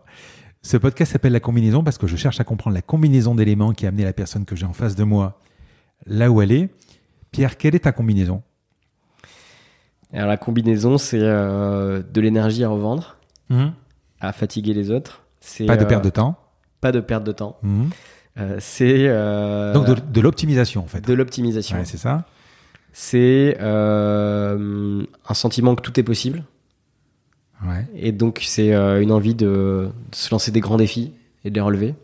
Et de vivre une aventure incroyable. Et donc c'est ça la combinaison. Pierre, je te remercie. C'était sympa. C'était super. Ouais, ouais, merci on a passé un bon moment. Ouais, très bon moment, merci. À bientôt. À bientôt. Je vous remercie d'avoir écouté cet épisode. Comme promis, voici le code de réduction pour commander sur papeo.fr. C'est la combinaison, tout en majuscule. Je vous offre 10% de remise sur votre première commande. Parlez de ce podcast à vos amis ou à vos collègues de bureau. Partagez-le le plus possible. Abonnez-vous en cliquant sur le petit bouton s'abonner dans votre application mobile ou sur euh, votre ordinateur. Ainsi, vous serez averti dès qu'un nouvel épisode est en ligne. Je sillonne la France pour vous proposer de nouveaux invités. C'est vraiment beaucoup beaucoup de travail. Ce n'est pas mon métier, vous l'avez peut-être compris. C'est une passion que je pratique en dehors de mon job. Si vous avez apprécié cet épisode, dites-le moi avec des étoiles, 5 de préférence sur Apple Podcast, anciennement iTunes, et d'y ajouter un gentil commentaire, ça me fera plaisir. Ça me permettra également de remonter dans les classements. Et puis si vous n'êtes pas Apple, c'est pas grave, parlez-en autour de vous. Partagez sur les réseaux sociaux, c'est prévu sur votre application de podcast préférée. Enfin, vous pouvez vous abonner sur lacombinaison.fr pour être averti dès qu'un nouvel épisode est en ligne. Je suis Frédéric Azoulay. N'hésitez pas à me faire remonter vos remarques, vos questions, mais aussi des invités que vous aimeriez entendre. Je vous dis à bientôt.